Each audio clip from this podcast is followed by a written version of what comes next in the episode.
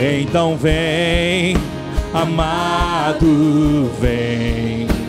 Então vem, amado, vem. Então vem, amado, vem. Vem e beija-me com tua glória. Vem e beija-me com tua glória. Vem e beija-me com tua glória. Vem e beija-me com tua glória. Deixa o teu rio fluir, deixa o teu vento soprar, deixa o teu fogo queimar até me consumir. Deixa o teu rio fluir, deixa o teu vento soprar, deixa o teu fogo queimar até me consumir. Yeah, até me consumir.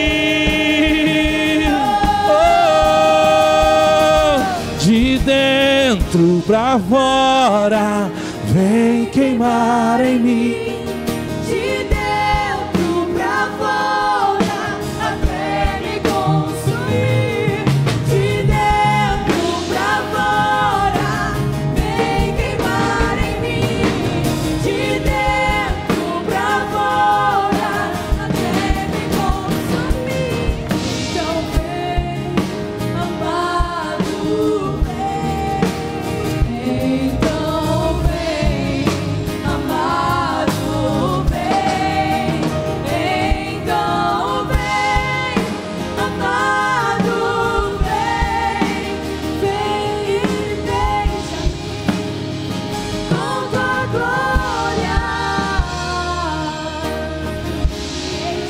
Te damos graças, Pai, nessa hora, Senhor. O nosso coração está voltado para Ti, nosso ouvido está voltado para Ti. A nossa oração, Deus, é o que o Senhor encontre em nós, dentro de nós, alguma tomada, algum canal que o Senhor possa comunicar aquilo que é Teu.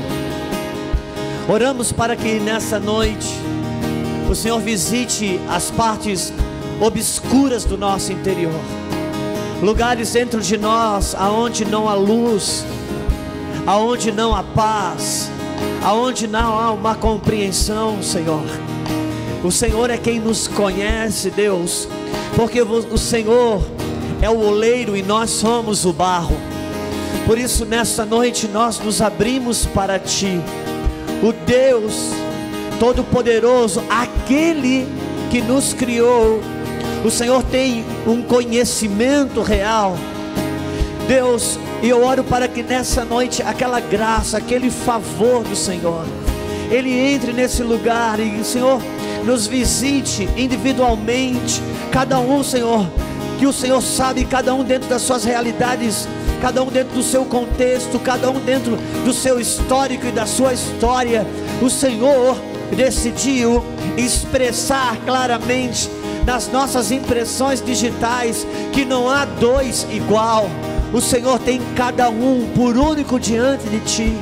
Por isso, Deus, eu oro para que cada um seja visitado nessa noite. Que a luz da tua palavra, a luz do teu espírito, Senhor, ela venha gerar em nós. A tua palavra diz que antes das coisas serem recriadas, o Senhor disse: haja luz. A luz vem antes de colocar as coisas em ordem. Por isso, haja luz aqui.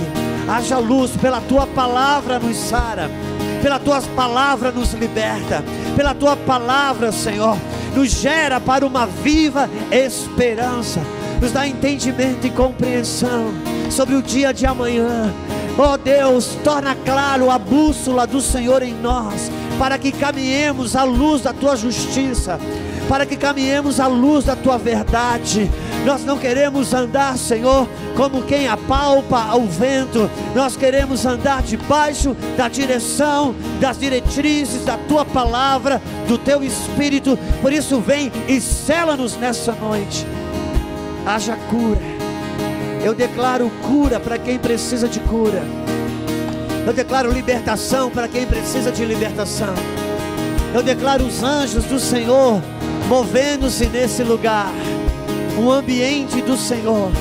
Nós declaramos cativo todos os pensamentos, todos os raciocínios que se levantam contra o conhecimento de Deus. Levamos cativos a obediência de Cristo, o Senhor, o Yeshua, o Yeshua, o Senhor que cura e o Senhor que liberta. Vem sobre nós, Pai. Encontre em nós uma medida, uma medida de rendição que permita que o Senhor mude as nossas realidades. Como diz essa canção, de dentro para fora. No vale dos ossos secos, primeiro se uniu os ossos, depois veio os nervos, depois veio a carne, depois veio a pele, porque a obra de Deus é de dentro para fora. De fora para dentro você pode mudar comportamentos, mas de dentro para fora você muda atitude.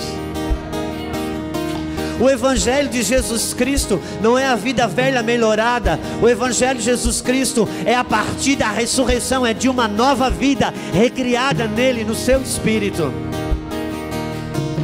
Por isso é de dentro para fora. Vá sentando devagarzinho, tenha liberdade. Você fica comigo.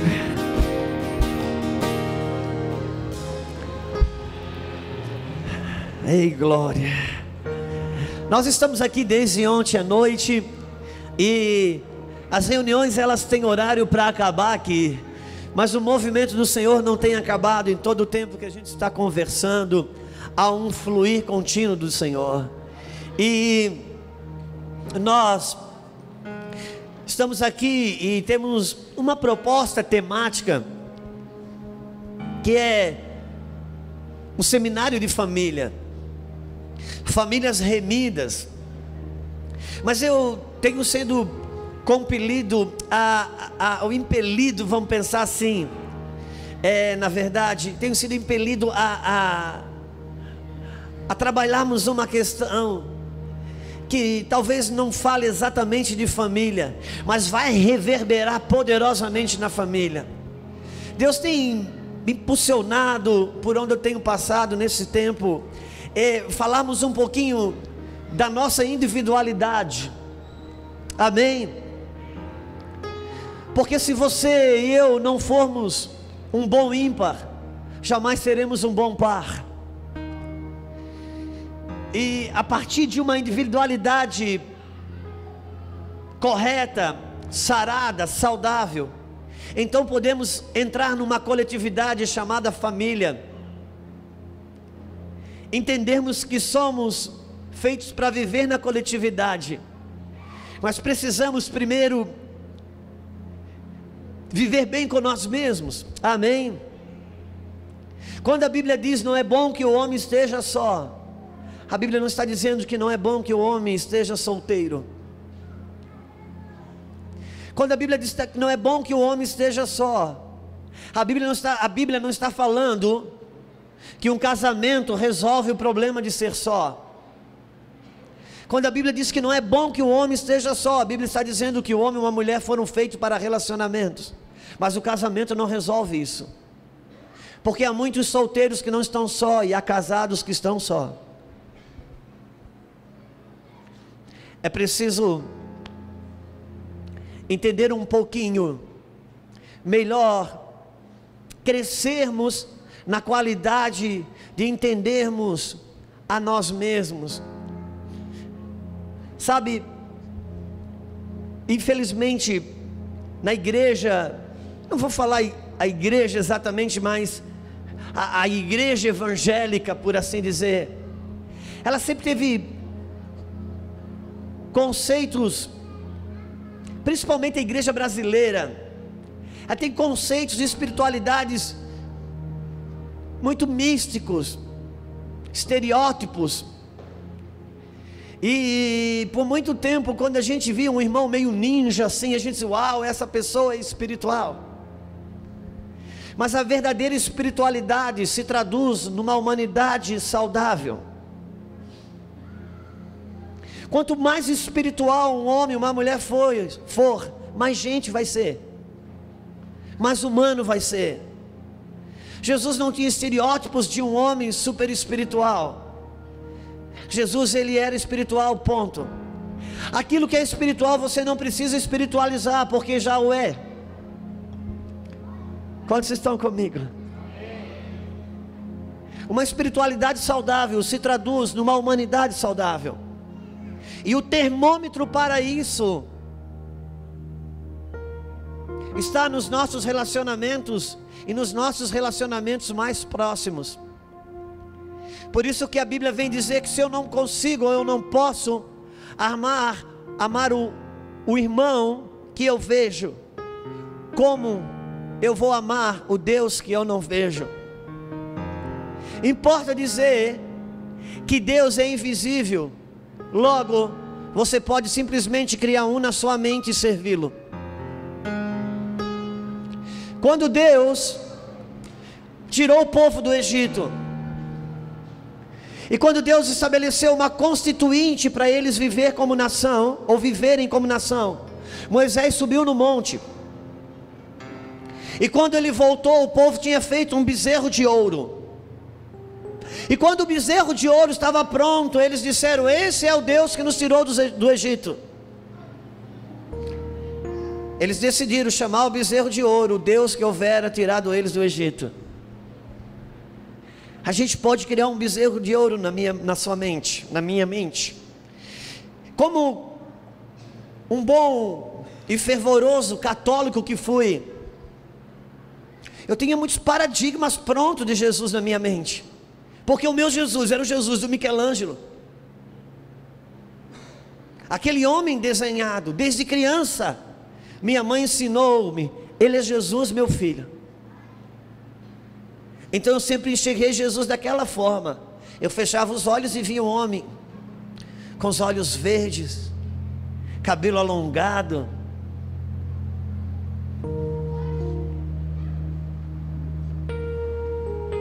Mas um dia, o Yeshua, o Messias, aquele judeu nascido de uma mulher judia, remidor do mundo, ele me tocou dentro da igreja católica. E quando ele me tocou, eu as minhas experiências foram muito fortes dentro do meu quarto.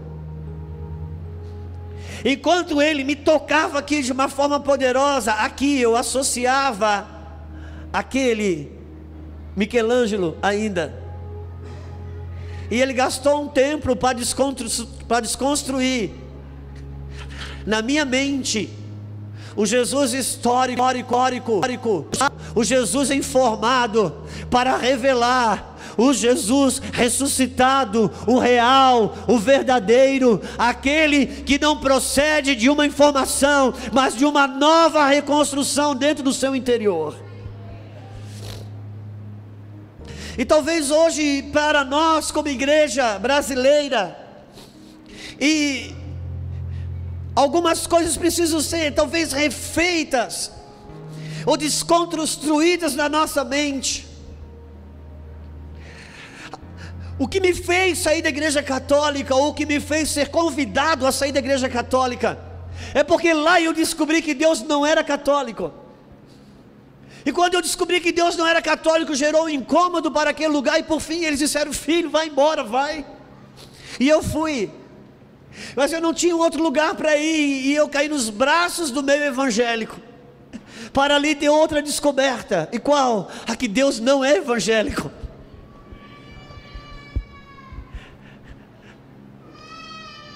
Deus é Deus sobre toda a terra.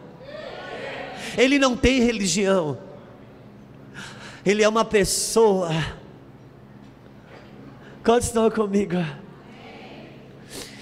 Quem nos chama de evangélico é o IBGE.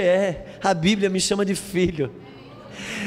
Que colocou o Espírito dentro de mim que diz: Aba, Pai. Entenda uma coisa: todas as nossas angústias, nossas incertezas, nossos temores, são tão abençoadores porque eles dizem para mim: essa não é a tua realidade. Você não nasceu para se relacionar com a morte. Você caiu em Adão, mas há um plano de remissão proposto para você, e você pode nascer de novo no seu espírito, dentro desse corpo de morte, e alinhar a sua, o seu interior, até que um dia eu vou te dar uma casa compatível com essa vida recriada dentro de você. Precisamos entender o nosso novo nascimento. Precisamos entender a realidade espiritual do novo nascimento. Nós temos muitas pessoas na igreja que não nasceram de novo. Deixa eu dizer algo para você. Espírito Santo, me ajuda.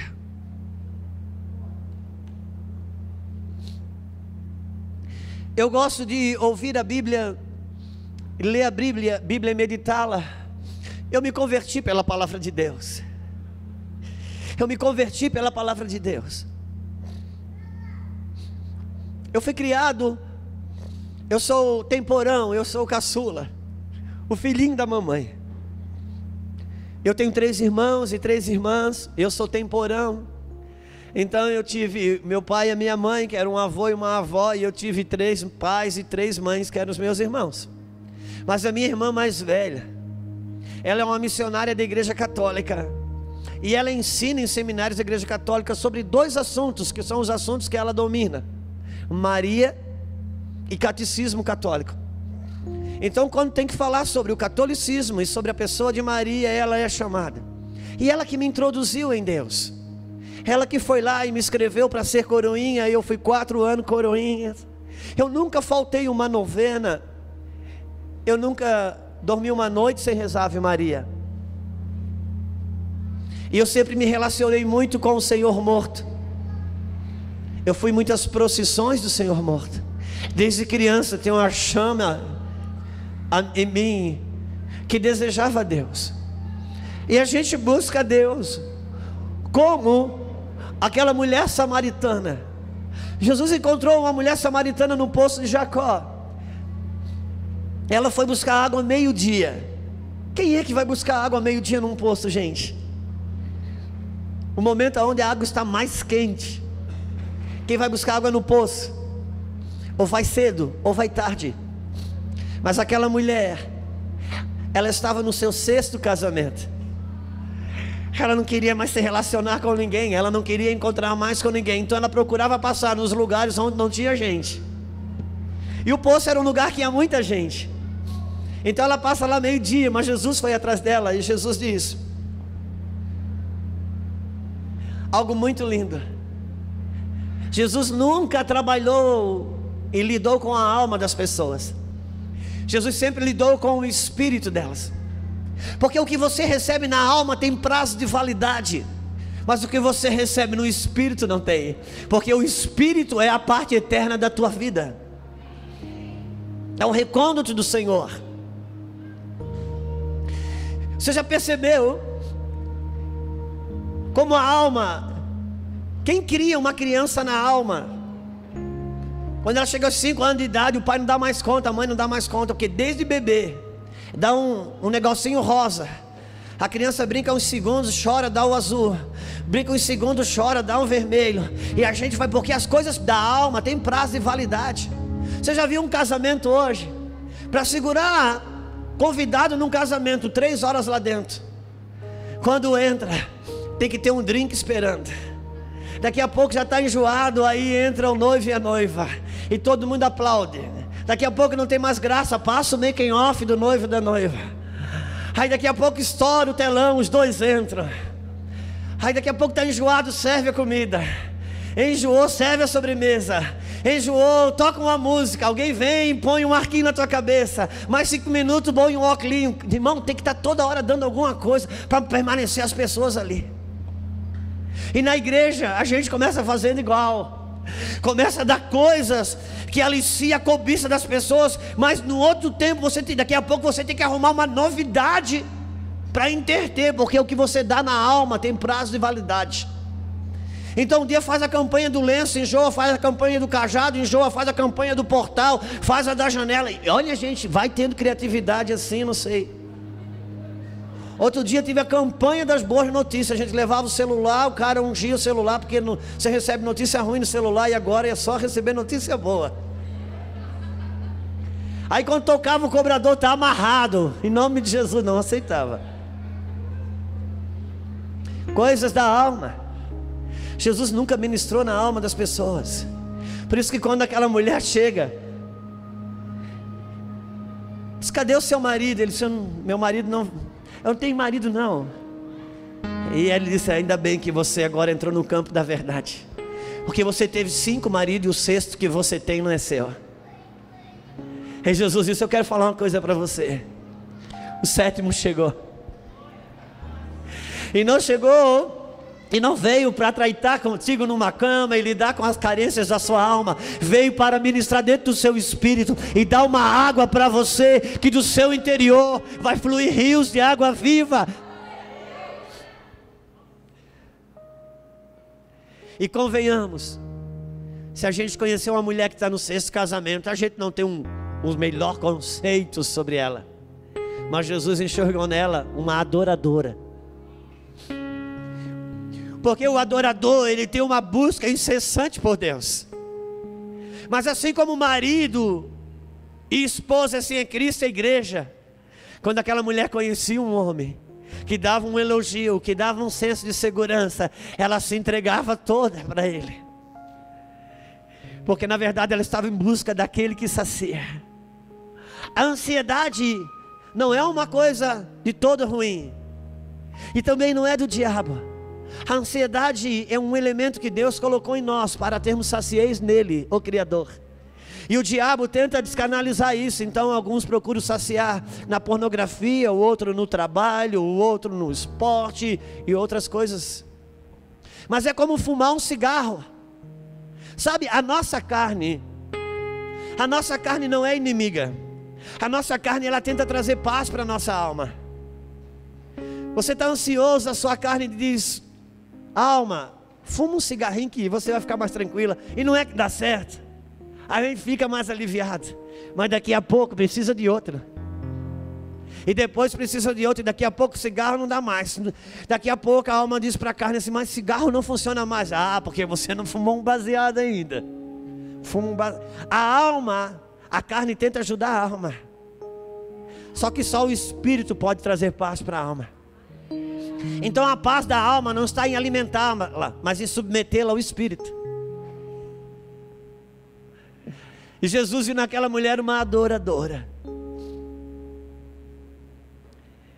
E Jesus Eu tenho algo para você.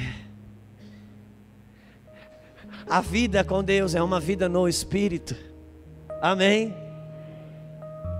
E o Senhor tem nos levado a encararmos algumas realidades, entendermos que somos casa espiritual, entendermos um pouco o novo nascimento, investir naquela realidade espiritual que em nós aconteceu. Existem muitas pessoas na igreja que nem nasceram de novo. Eu gostaria de nessa noite falar um pouquinho sobre coisas espirituais. Amém? Porque eu e você somos uma casa espiritual. Então vamos talvez não conversar com a nossa alma, vamos conversar com o nosso espírito. Por isso que em algum momento pode ser que você até não entenda algumas coisas que está ouvindo, mas vai perceber que aqui dentro algo mexe. Porque não é com a sua mente racional que estamos falando, mas com a sua mente espiritual, porque ela não é aqui, ela é aqui. É sensorial. Quantos estão comigo? E a Bíblia ela nos dá muitas informações, ela tem promessa, ela tem mandamento, mas chega uma hora, de tempo em tempo na Bíblia, que Deus faz uma pergunta. E quando Deus pergunta, Ele quer que a gente pare ali. Você já parou para pensar, Deus me fazendo uma pergunta? O Deus que sabe tudo, quer saber se faz pergunta para mim. Sabe como que Deus faz uma pergunta para a gente? Quando Deus faz uma pergunta para a gente, é porque Ele quer falar com a gente sobre coisas que a gente pensa que sabe, mas não sabe. Quem é pai e mãe aqui vai entender o que eu estou te falando. Quem aqui, como pai, como mãe, já chamou a atenção de um filho em casa, ou uma filha, dizendo para a criança: Meu filho, minha filha, você tem noção do que você fez lá na casa do tio? Na hora da mesa, quando você falou aquilo? Você tem noção que você fez a vergonha que a gente que você fez a gente passar quando você fez ou falou? Quem sabe o que eu estou falando? Por que, que a gente pergunta isso para a criança? A gente sabe que ela não tem noção do que fez, senão não faria. Por que, que eu pergunto? Porque eu quero falar para o meu filho sobre uma coisa que ele pensa que sabe, mas não sabe. Quando Deus me faz uma pergunta, Ele quer falar sobre coisas que eu penso que sei, mas não sei. E uma das perguntas que Deus faz na Bíblia é: Não sabeis vós que sois templo do Espírito de Deus e que o Espírito de Deus habita em vós? É Deus me perguntando, meu filho, José, você não sabe que você é templo do Espírito? E que o Espírito de Deus, o meu Espírito habita dentro de você? Eu sei, Senhor. Se você sabe porque vive como se não soubesse. Se o que eu tenho de maior, que é o meu espírito, eu coloquei dentro de você, por que, que você ainda depende tanto de coisas acontecerem do lado de fora para você ter felicidade aqui dentro, se o que eu tenho de rico eu já coloquei aí dentro? Quantos estão comigo? E eu gostaria que a gente pudesse meditar um pouquinho na palavra de Deus, sobre algumas realidades espirituais que estamos inseridos. Em Zacarias, no capítulo 3, o profeta Zacarias, ele tem uma experiência espiritual. Algo muito espiritual que acontece. Eu não sei se é um sonho que ele tem. Eu não sei se ele tem um arrebatamento de sentidos. Mas ele tem uma experiência, ele entra num êxtase ou alguma coisa, e ele tem uma experiência. E essa experiência está ligada comigo e com você. Porque a Bíblia foi escrita para mim e para você, amém? Gente, nós estamos juntos aqui, está tudo bem? Está tudo certo? Amigo? Paz e amor? Glória a Deus. Eu quero poder encaixar que nós entremos na mesma onda. Que a gente entre nisso que no mesmo espírito. Capítulo 3 de Zacarias. Zacarias tem na Bíblia, irmão, não é só nos trapalhões não.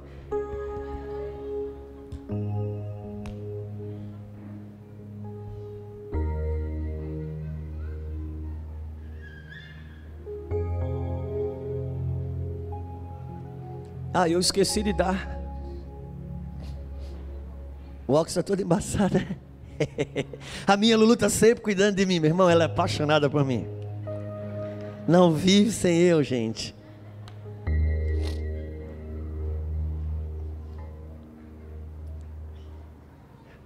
Tem alguns DVDs ali atrás, eu queria dar alguns, eu queria fazer da seguinte forma: eu ia pedir para o pastor escolher alguém desconhecido, que não é do seu conhecimento, para dar para alguém. Esse DVD do pastor Jackson de Aquino, ele fala sobre masculinidade espiritual. Meu irmão, você que vai ganhar esse DVD, assiste escondido da esposa e depois quebra. Para você não ficar refém. Mas se acontecer de ela ver também, então você busca comprar um outro DVD também do pastor Jackson de Aquino que diz a restauração da mulher moderna para equilibrar o negócio, porque senão vai ficar estranho. Eu estou brincando, mas é uma das melhores entendimentos, revelações é um livro, é uma ministração que fala sobre masculinidade espiritual. Eu queria pedir para o pastor entregar para alguém aqui, dê para alguém, minha família e o jugo do faraó. A libertando a família. Você, pastor, dá para alguém também? Escolha, preferência desconhecido, né? Para depois você não ficar sob julgamento de que as pessoas vão dizer que você está fazendo, está sendo pa- parcial.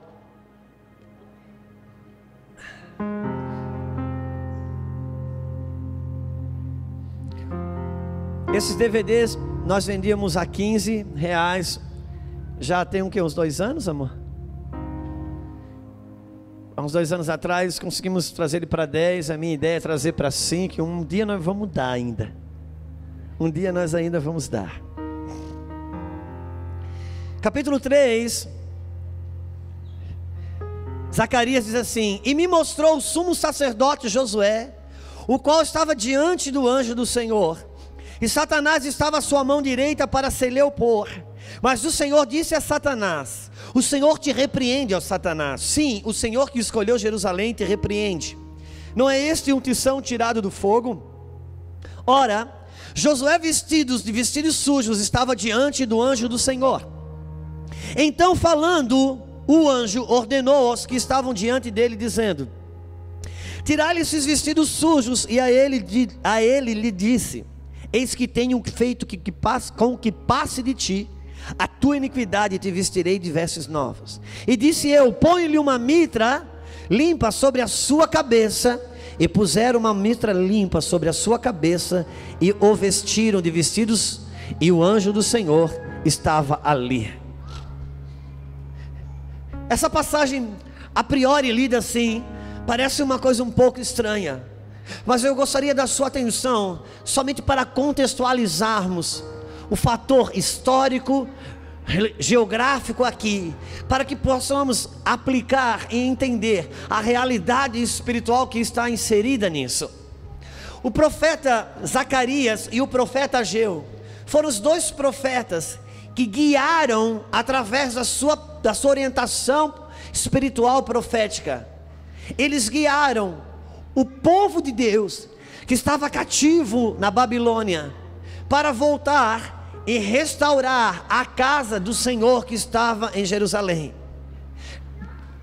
Se pudermos ter essa sua atenção nesse momento, alcançaremos base para construir o que desejamos. Um dia, um dia, o povo de Deus, Israel, instalado ali na Palestina, em Jerusalém, foi construído através de Salomão o templo do Senhor, a casa do Senhor. Um dia o povo de Deus estava tão desviado de Deus que a única maneira que Deus encontrou para preservar a semente de Abraão, para preservá-los, Deus permitiu um juízo. E Nabucodonosor, rei da Babilônia, invadiu Israel, invadiu Jerusalém, destruiu os muros de Jerusalém, destruiu o templo de Salomão, a casa do Senhor, e levou o povo todo cativo para dentro da Babilônia. E a Bíblia diz que uma profecia que com 70 anos, depois do cativeiro de 70 anos, eles seriam liberados para reconstruir as ruínas de Jerusalém. E nós sabemos que 70 anos fala de uma vida. A Bíblia diz que ao homem foi dado viver 70 anos, pela sua robustez 80, e que passar disso é enfado. Então, quando eles voltam para reconstruir a casa do Senhor e os muros, eles encontram muita oposição naquele lugar. E naqueles dias, os dois profetas que, que orientaram espiritualmente foi Zacari- Zacarias e Ageu. Por isso que é em Ageu que está escrito que a glória da segunda casa será maior do que a primeira, porque está falando sobre a reconstrução da segunda casa, a casa do Senhor. E os homens que colocaram a mão na massa, chama-se Esdra e Neemias, talvez um dos dois livros mais importantes da Bíblia, porque fala da reconstrução da casa do Senhor, porque fala a respeito de mim, de vocês, já vamos ver por quê. E naqueles dias o sumo sacerdote chamava-se Josué, e Zacarias, ele tem uma re- uma visão espiritual, uma experiência espiritual, ele se vê numa realidade de êxtase, e ele enxerga o sumo sacerdote daqueles dias, que Josué, que em redenção é uma figura de Cristo, mas em estar remido é uma figura minha e sua, e já vamos entender por quê. E ele vê também o anjo do Senhor. E os teólogos concordam que quando a Bíblia fala o anjo do Senhor está falando do próprio Cristo que aparece. E à sua direita, Satanás para se lhe. Está falando de uma realidade espiritual que talvez aqui traga um equilíbrio muito importante para nós. Porque por muito tempo, ou por algum tempo, o diabo ficou muito grande na igreja. Eu lembro que pessoas me orientaram e me assustaram muito com o diabo. E diziam, entravam na minha casa e olhavam um quadro e dizia que o diabo estava ali, e eu queimava o quadro. E depois o diabo estava no tapete, eu queimava o tapete. E depois o diabo estava na poltrona, eu queimava a poltrona. E o diabo daqui a pouco estava no vaso, eu queimava o vaso. Ele mudava de lugar. Um dia olharam para um par de aliança que estava na nossa prateleira, ouro e aliança grossa de ouro. Quando uma pessoa daquela muito espiritual olhou me pôs na frente, ela fez assim: digo que foi? A aliança é a aliança. Eu digo, não pode, tem demônio? Tem. Eu lembro que eu peguei aquele par de aliança, eu fui em cima da ponte que tinha perto da minha casa e joguei no rio. Eu pensei assim: esse eu vou matar afogado, porque se queimar ele volta. Ok. Até que depois de um tempo eu descobri que aquelas coisas não me protegiam. Não protegia contra as tentações que havia em mim. Não protegia como a minha maldade na minha ponta da minha língua. Não protegia contra a minha cobiça, contra o meu egoísmo. Até então que pensei, se uma galinha que é morta, sacrificada num terreno de ocultismo, se o sangue de uma, de uma galinha derramada num terreiro de macumba pode falir uma empresa, destruir um casamento, o que o sangue do cordeiro sobre os umbrais da minha alma não poderá fazer. Uau, isso foi muito bom para mim. Me desvencilhei daquela falsa espiritualidade.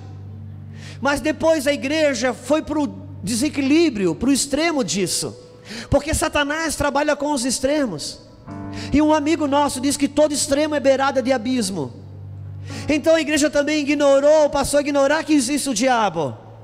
Por isso que o diabo hoje come na mesa junto com os crentes. Porque é como se ele não existisse. Irmão, que bom para o ladrão se você não souber, fazer você acreditar que ele não existe, não é verdade? Só que aqui nós temos um quadro que expressa uma realidade espiritual. Josué estava diante do anjo do Senhor, Satanás estava à sua direita para se lhe opor. Uau! Então eu sei que existe uma oposição aqui, existe uma oposição na minha e na sua vida. Não são coisas que eu preciso me amedrontar, mas saber que existe e que eu preciso resistir. Porque Jesus disse que as portas do inferno não prevalecerão contra a igreja. Quantos concordam com isso? Se a Bíblia diz que as portas do inferno não prevalecem contra a igreja, é porque existe uma colisão aí. Mas importa pensarmos sobre as verdades dessa palavra. Naquele tempo as cidades eram muradas, as portas eram de madeiras. Normalmente as portas da cidade eram fechadas à noite, para evitar que ladrão entra- entrasse. Quando alguém queria sitiar uma cidade, eles fechavam as portas. E uma das maneiras que eles, os inimigos faziam é tentar roubar a porta, porque os muros eram muralhas de pedras. Quem já lembra de ter assistido esses filmes de bárbaros com aqueles troncos de árvore? Sabe, irmãos, quando a Bíblia diz que Jesus diz que as portas do inferno não prevalecem contra a igreja, Jesus não estava pensando que o diabo ficou furioso, que o diabo se levantou. Jesus estava tendo a ideia da igreja dando nas portas do inferno. Porque é as portas do inferno que não prevalecem. Por isso que quando as coisas ficam de bronze, quando o céu fica de bronze, quando você não sente nada, quando as suas emoções caem, quando raciocínios começam a se levantar dentro de você contra a própria fé. Não pense, o diabo se levantou, pense, eu estou dando contra as portas do inferno, uma hora rompe isso. É por isso que o apóstolo Paulo escreveu sobre tomar o escudo da fé, para que apagai os dardos inflamados do maligno. Porque quando alguém queria sitiar uma cidade, quando eles chegavam para arromentar a porta, em cima das muralhas, flecheiros estavam ali, atacando. Então eles tinham estratégia. O inimigo, ao longe da porta de uma cidade, eles tomavam várias flechas com produto inflamável na ponta, botavam fogo nas flechas e lançavam várias flechas ao mesmo tempo, para que aquelas flechas inflamadas com fogo, elas descem na porta, e uma vez que a porta queimada, eles entravam de uma vez só. Por isso que em cima dos portais haviam talhas de águas que eles enchiam e viravam para apagar as pontas de, que alcançavam com fogo as portas. Por isso que as portas da, de, as nossas portas é a nossa mente. Por isso que Paulo diz: Tomai o escudo da fé, para que possais apagar os dardos inflamados do maligno. São realidades espirituais. E o povo de Deus está sendo guiado ali. Há uma resistência. O apóstolo Paulo diz que eu não devo lutar contra carne nem sangue eu luto contra principados e potestades, contra os poderes espirituais da maldade nas regiões celestiais. Sabe, o seu chefe, ele é feito de carne e sangue. Sabe, a sogra é de carne e sangue. Eu não tenho que lutar contra carne e sangue, a Bíblia diz. Eu tenho que lutar contra principados, contra demônios. Quais os demônios que estão na minha sogra? Não. Os demônios que aceleram a minha ira, que me tornam justiceiro. Sabe, um dia Jesus expulsou o demônio de uma pessoa que os discípulos não conseguiram expulsar. E eles perguntaram: Senhor, por que, que nós não conseguimos expulsar esse demônio? E eles, Jesus disse: Por causa da vossa pequena fé. E depois Jesus dá uma receita: essa, essa casta não é expulsa senão com jejum e oração. Então os crentes passaram a jejuar e orar para expulsar demônios. Só que esse não é o objetivo de Deus. Porque Jesus disse que eles não conseguiram expulsar por causa da pequena fé. O jejum e a oração era para arrancar a incredulidade deles e não para tirar o demônio de quem estava lá. Em outras palavras, Jesus estava dizendo: jejum e ora para arrancar a casta que estão em vocês, e vocês terão uma autoridade para arrancar a casta que está ali. Porque o Evangelho é self, o Evangelho veio para transformar a mim e não o outro.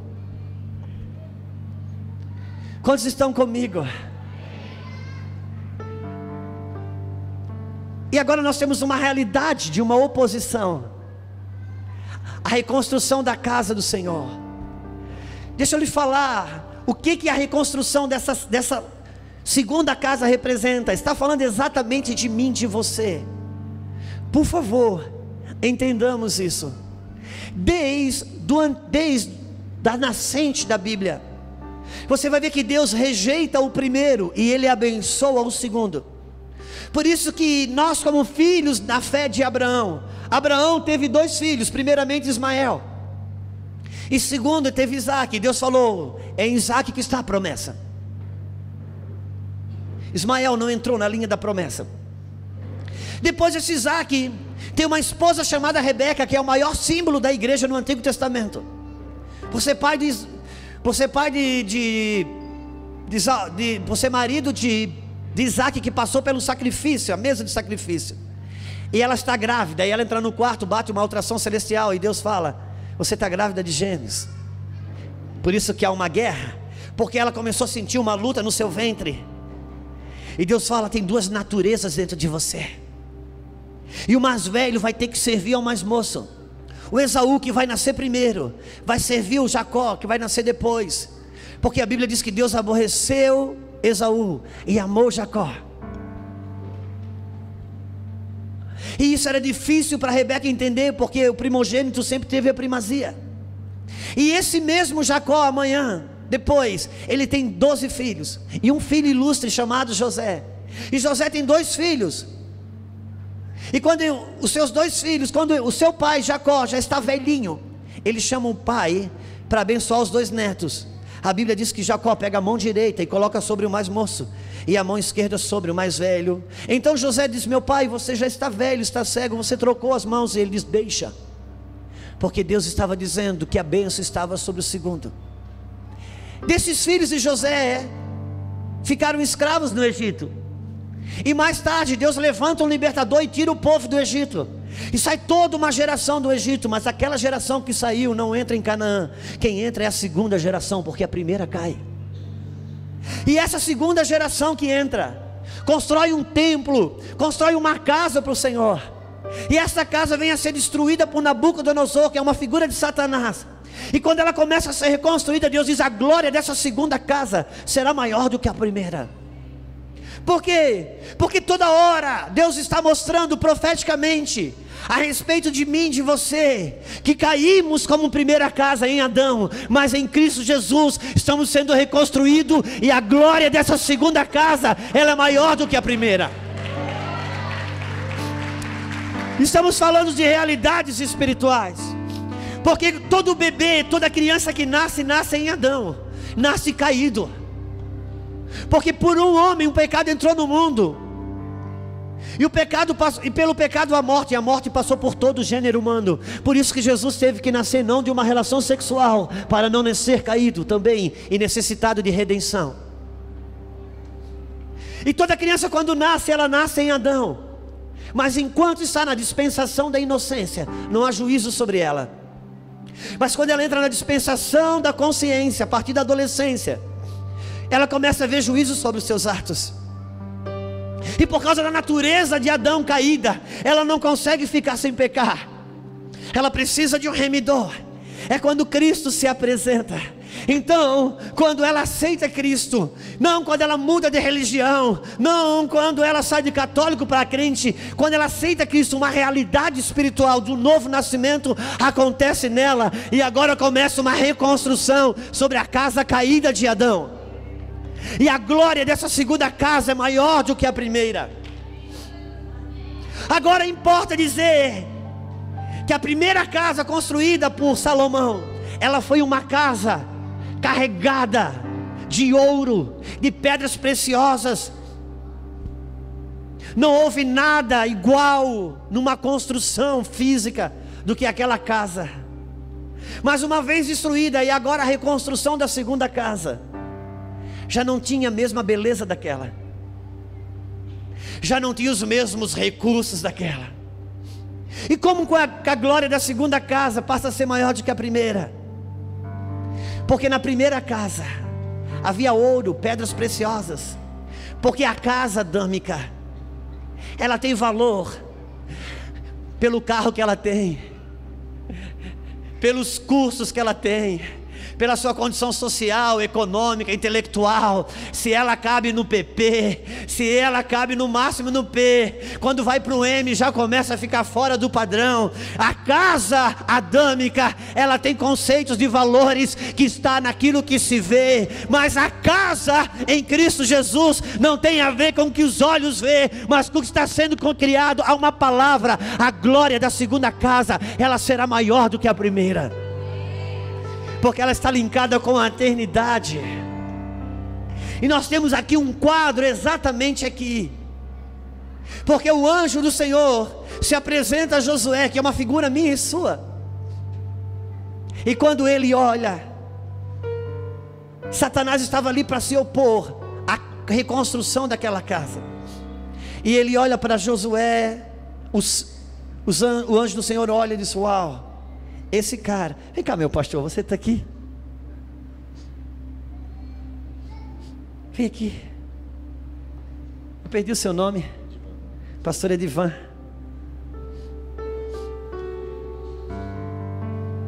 Esse homem um dia chegou diante do anjo do Senhor e o anjo do Senhor olhou: Uau, esse cara quer andar no nosso meio, quer ser um cidadão celestial.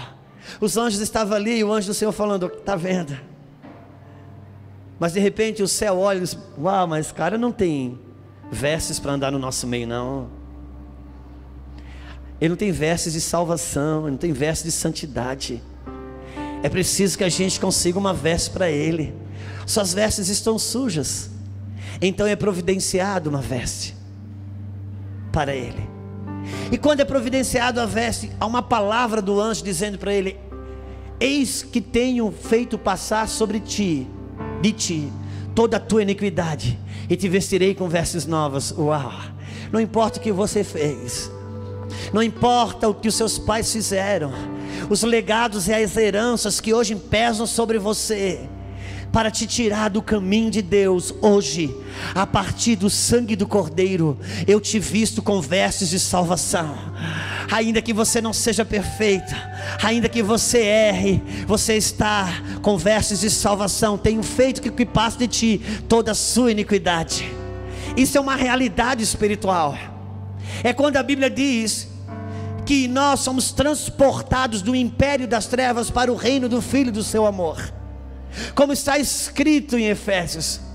Então, uma realidade mais ou menos assim. Um dia a transportadora celestial chegou no inferno e disse: Eu, é o Edivan? Eu quero o Edivan. E o diabo disse: Ele aqui não pode ser liberado, não, que ele tem uma dívida comigo que ele não pode pagar. Então os anjos dizem: Você sabe o que está escrito em Efésios Colossenses? Ele acabou de aceitar Jesus e o escrito que pesava sobre ele foi cravado na cruz. E agora ele é transportado do império das trevas para o reino do Filho do seu amor. Não se trata de mudar de católico para crente, mas o seu espírito humano é que nasceu de novo e ele nasce de novo dentro de uma realidade espiritual que é Cristo. Quantos estão comigo? Olhando de fora é o mesmo Edivan na sua mente adâmica, ainda muitas controvérsias, mas dentro desse homem, o Espírito nasceu de novo, e agora ele pode dar respostas para Deus. Há muitas pessoas na igreja que não nasceram de novo, vem para a igreja e recebe, debaixo do evangelho psicologizado, recebe treinamento sobre a sua velha natureza. Sabe, eu tive por 10 anos uma cachorrinha poodle, a Formosa. Eu treinei a Formosa. Quem tem cachorro em casa sabe como é. Depois de um tempo a gente esquece que é animal, pensa que é gente. E a gente beija, abraça, conversa. E a Formosa, eu dizia: Formosa vai, ela vai, fica, ela fica. Só que quando eu dava um prato de alface para a Formosa comer, ela não tinha interesse ali porque ela não tinha uma natureza de coelho dentro dela que respondesse para aquela comida.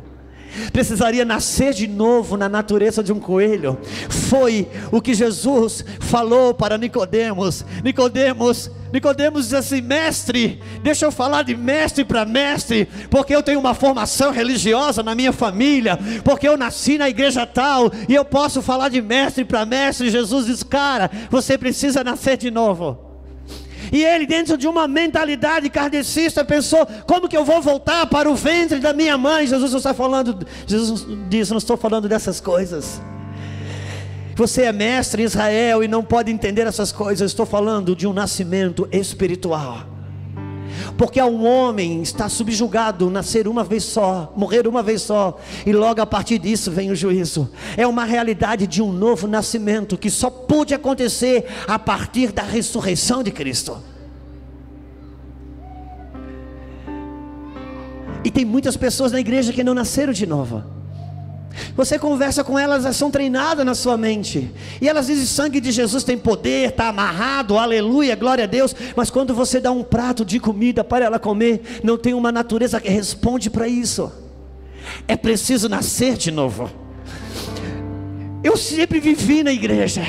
Eu tive uma formação religiosa, eu tive uma formação, mas um dia eu entrei numa reunião de oração dentro da igreja católica e ali havia uma temperatura de Deus e simplesmente eu não escutei a palavra, eu só ouvi aquelas músicas e eu comecei a chorar, chorar e morrendo de vergonha, por quê? Porque na minha razão não havia nada que justificasse eu chorar, mas eu não conseguia conter as lágrimas, é porque o meu espírito estava nascendo de novo Ali não havia um ensino ou uma doutrina, havia uma temperatura que fez o milho virar pipoca, uma realidade espiritual. Não tinha a ver com uma informação religiosa sobre a velha natureza, mas uma ressurreição do seu espírito.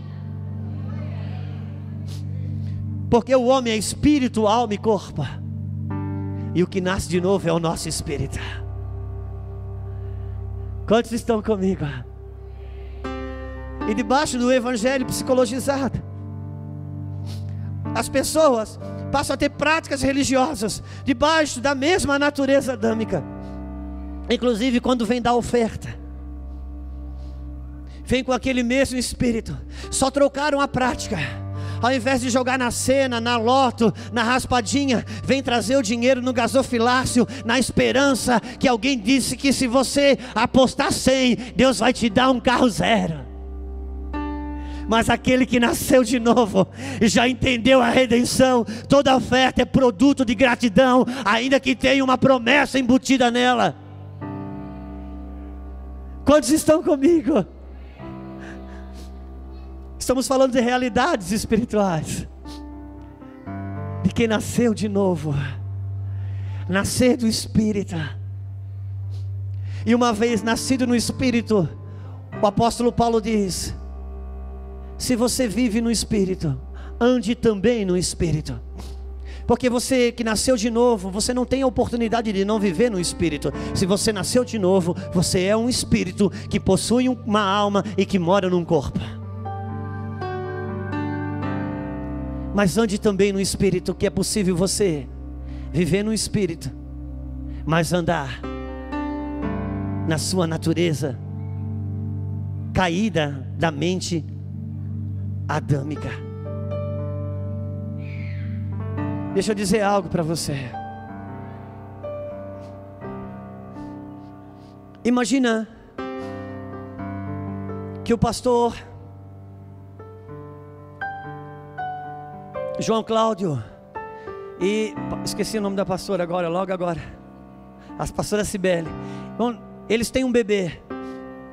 E eles dão um bebê para mim para Luciana criar. Depois de 15 anos, eles aparecem na minha casa. Eles vão encontrar um filho deles. Com uma formação de um caráter que nós estabelecemos. De nascimento, filhos de Cibele e João Cláudio. Mas de criação, filho de Juscelia e Luciana. Tem muitos na igreja que até nasceram de novo. De nascimento, são filhos de Deus mas de criação são filhos desse mundo. Porque você é filho de quem você nasce, mas se torna filho de quem te cria. Por isso, uma vez nascido de novo, é preciso ser criado pelo Espírito e pela palavra. Por quê?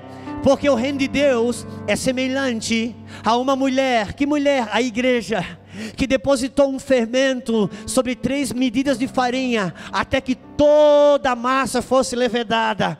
Que fermento esse? O fermento do reino. Que farinha? É esse pó que eu e vocês somos. Farinha, pó. Mas é depositado em três medidas de farinha: espírito, alma e corpo. O reino de Deus, ele é colocado no espírito. Precisa modificar a alma para restaurar o corpo. É até que levede toda a massa. Precisamos entender, somos uma casa espiritual. Por isso que Deus diz: Não sabeis vós que sois templo do Espírito, e que o Espírito de Deus habita em vós. Quantos aqui sonham com avivamento? Uau! Deus diz: O reino de Deus está dentro de. Uau! Aonde será que está o avivamento para a vida do Edivan? Uau! O reino de Deus está dentro de vós. Eu vou fazer uma campanha de prosperidade. Cara, onde é que está a prosperidade? está dentro de vós. Preciso fazer uma prova de matemática, não consigo aprender. Os recursos humanos se esgotaram. Meu Deus, eu precisava de um conhecimento sobrenatural, ele está dentro de. Deixa eu dizer algo para você. Eu não gosto de falar isso para não parecer uma apologia ao não estudo. Mas eu, eu não estudei. Todos os anos que eu fui para a escola só para comer merenda, pegar piolho. A minha vida, fiquei em recuperação todos os anos. Não consegui terminar o segundo grau. Li poucos livros em toda a minha vida. E por causa de toda essa negligência, me custou, cara, e me custa. Irmãos, o apóstolo Pedro, ele andou com Jesus, fez coisas maravilhosas, a sombra dele curava. Por que, que você acha que Paulo foi mais longe? Porque Paulo tinha conhecimentos humanos que Pedro não tinha. Por isso, estudar é necessário. Mas como eu não estudei, nunca fiz teologia, tem lugares que eu vou ministrar que se, se, as pessoas que estão sentadas no auditório, se elas imaginam que eu não completei o segundo grau, elas não iriam ali. Eu sempre fui muito burro.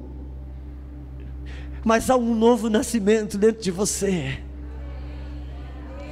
A psicologia diz que você e eu só gastamos 10% do nosso cérebro, da nossa mente. Aonde é que está esse 90% desconhecido? Caiu em Adão. Adão, antes de cair e morrer espiritualmente, Deus dizia: Adão, qual o nome dessa árvore? Adão, numa olhada, conhecia toda a composição orgânica daquela árvore dizia: O nome é tal. Uau, que conhecimento é esse? Que caiu em Adão. Por isso, você é um celular que caiu na água e agora só funciona para ver a hora, só funciona ainda a agenda, não pode ligar, não tem conexão, até que pelo novo nascimento Deus vem e coloca o chip original dentro do teu espírito. Uau! Uau! Ninguém conhece o homem senão o espírito que nele está, diz a Bíblia. Agora ele precisa renovar essa mente pelo espírito, o chip original que está aqui. Alimentado pelo espírito e pela palavra. Aqui, quando ele estudar psicologia, se ele foi colocado quando nasceu numa caixinha de sapato e colocado na porta de alguém. Com o passar dos tempos, ele vai ter problema nos seus relacionamentos.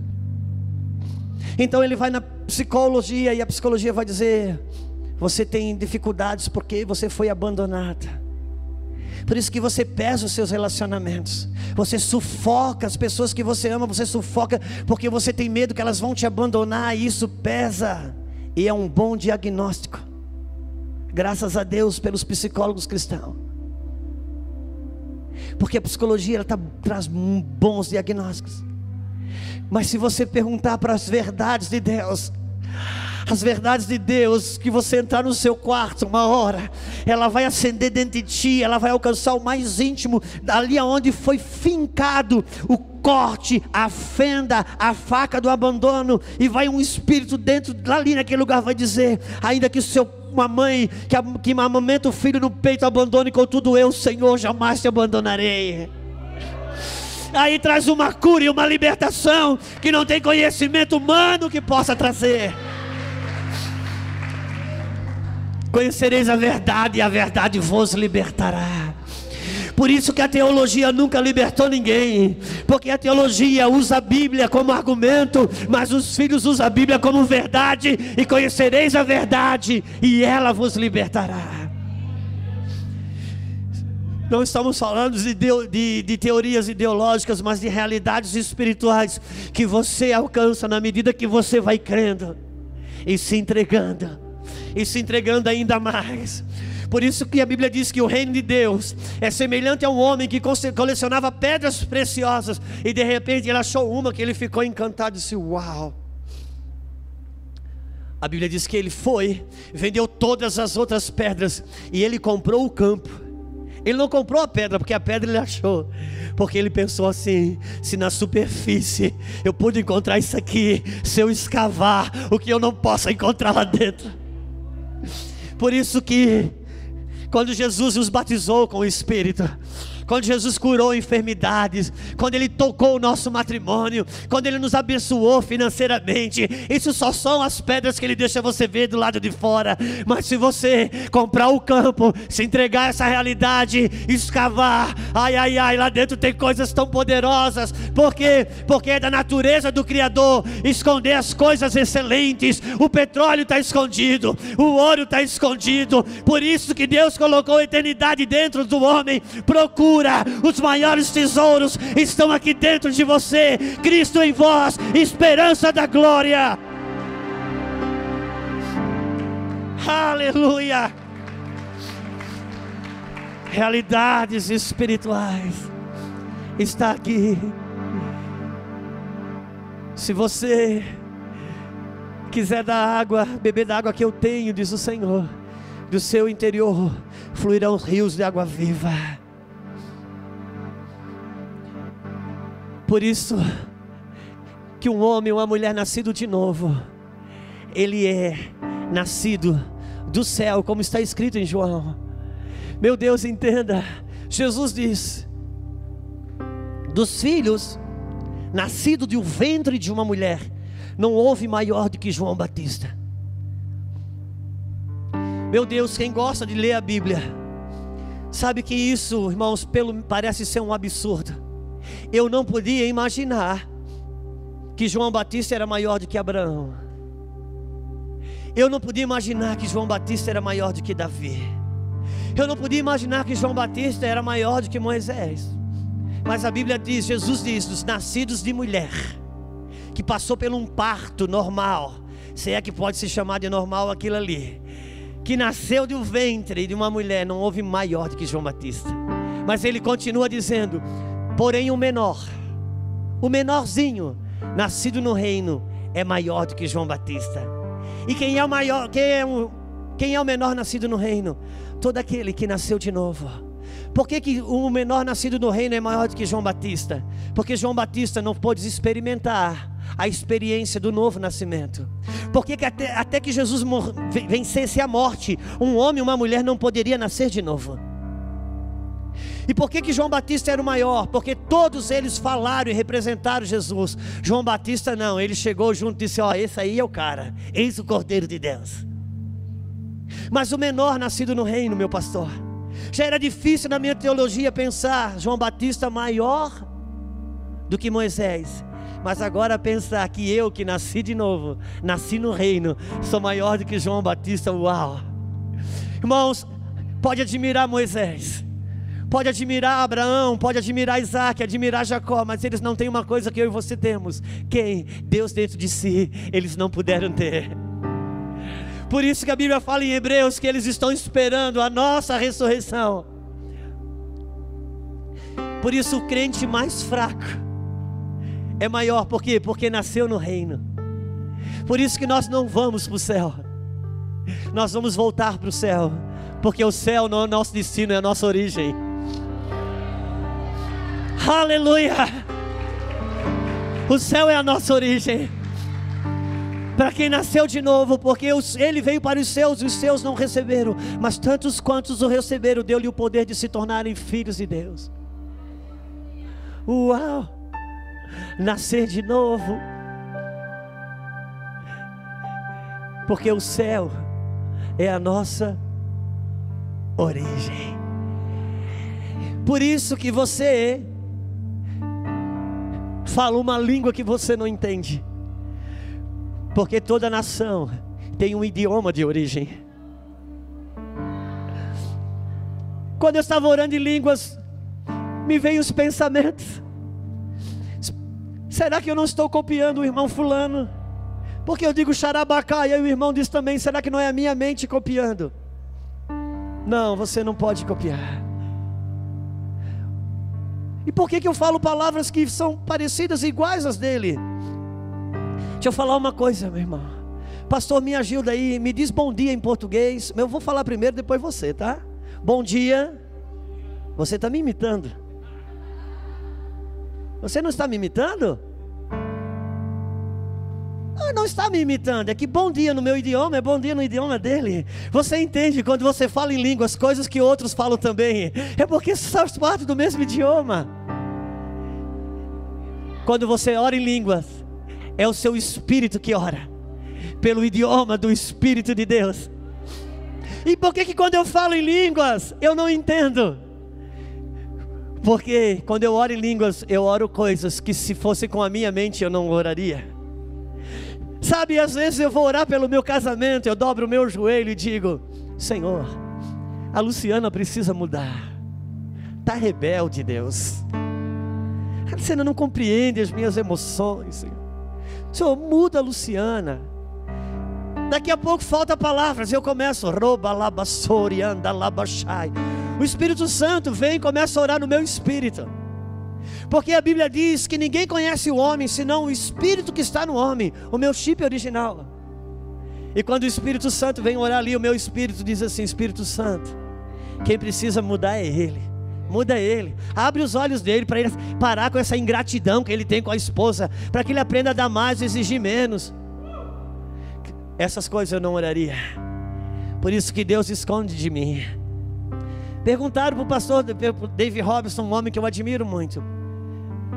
Se, se Dave, quando a gente ora em línguas, é uma oração espiritual. E o diabo é espírito, será que ele não entende? E o David disse o seguinte: Meu filho, se ele escondeu de você que é filho, vai, vai mostrar para o diabo.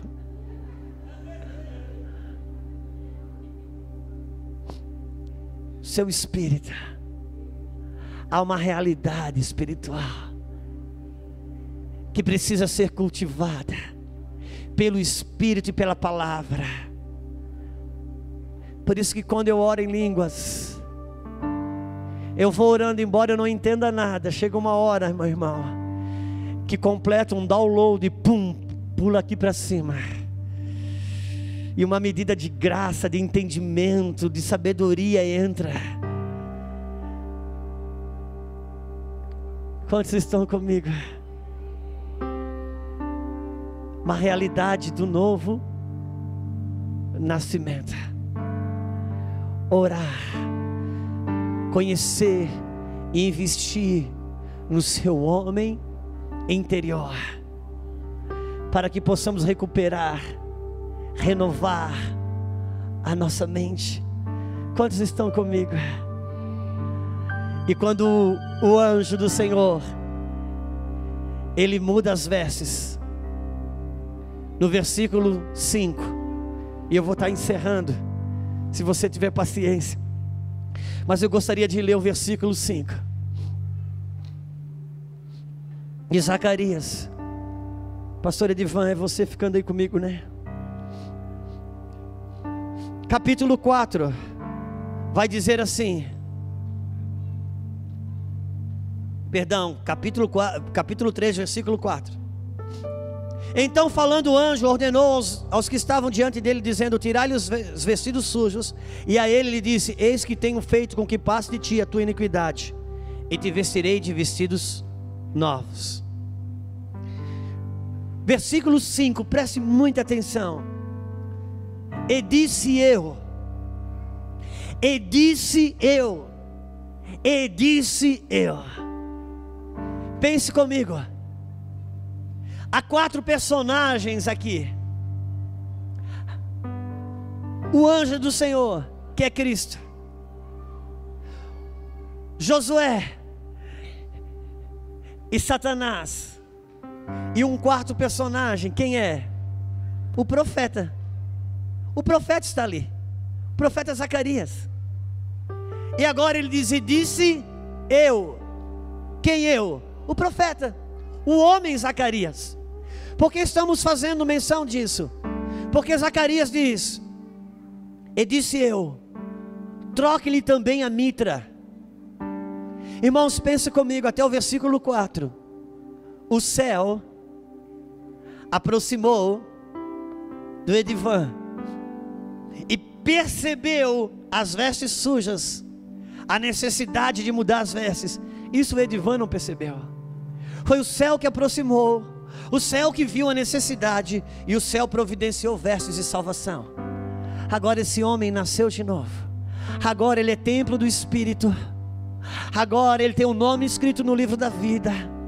Agora ele vai ressuscitar com Cristo na ressurreição dos mortos, vai ressuscitar por Cristo na ressurreição dos mortos. Agora ele é mais do que vencedor. Agora ele pode todas as coisas naquele que lhe fortalece, porque ele recebeu vestes de salvação. Só que isso o céu percebeu. O céu viu a necessidade e o céu providenciou. Só que a mitra dele também estava suja. E isso o céu não fez menção de trocar. Foi o homem Zacarias que disse: troca também a mitra. Esse clamor não veio do céu, esse clamor veio da terra do homem Zacarias. O que estamos querendo dizer com isso? Que o céu providenciou salvação, pela graça sois salvos. Isso não vem de vós, é dom de, é dom de Deus para que ninguém se glorie. Amém? Só que agora há um clamor da terra, o homem Zacarias dizendo: mude-lhe também a mitra. O sumo sacerdote, ele usava um turbante, também chamado de mitra, com letras de ouro dizendo: Santidade ao Senhor. Zacarias estava dizendo: Uau, o que Jesus fez pelo, pelo divã é fantástico. Está com seu nome escrito no livro da vida está na eternidade, é mais do que vencedor, templo do Espírito Santo, herdeiro de Deus com Cristo Jesus. Mas por favor, muda também a sua mente. Porque se ele não renovar a sua mente aqui com o que foi feito aqui, ainda que o céu tenha lhe dado tudo isso, aqui ele de nada aproveitará. Quantos estão comigo? Porque a mente não nasce de novo. Quem nasce de novo é o Espírito. A mente precisa ser renovada pela sua mente espiritual, pelo Espírito e pela palavra.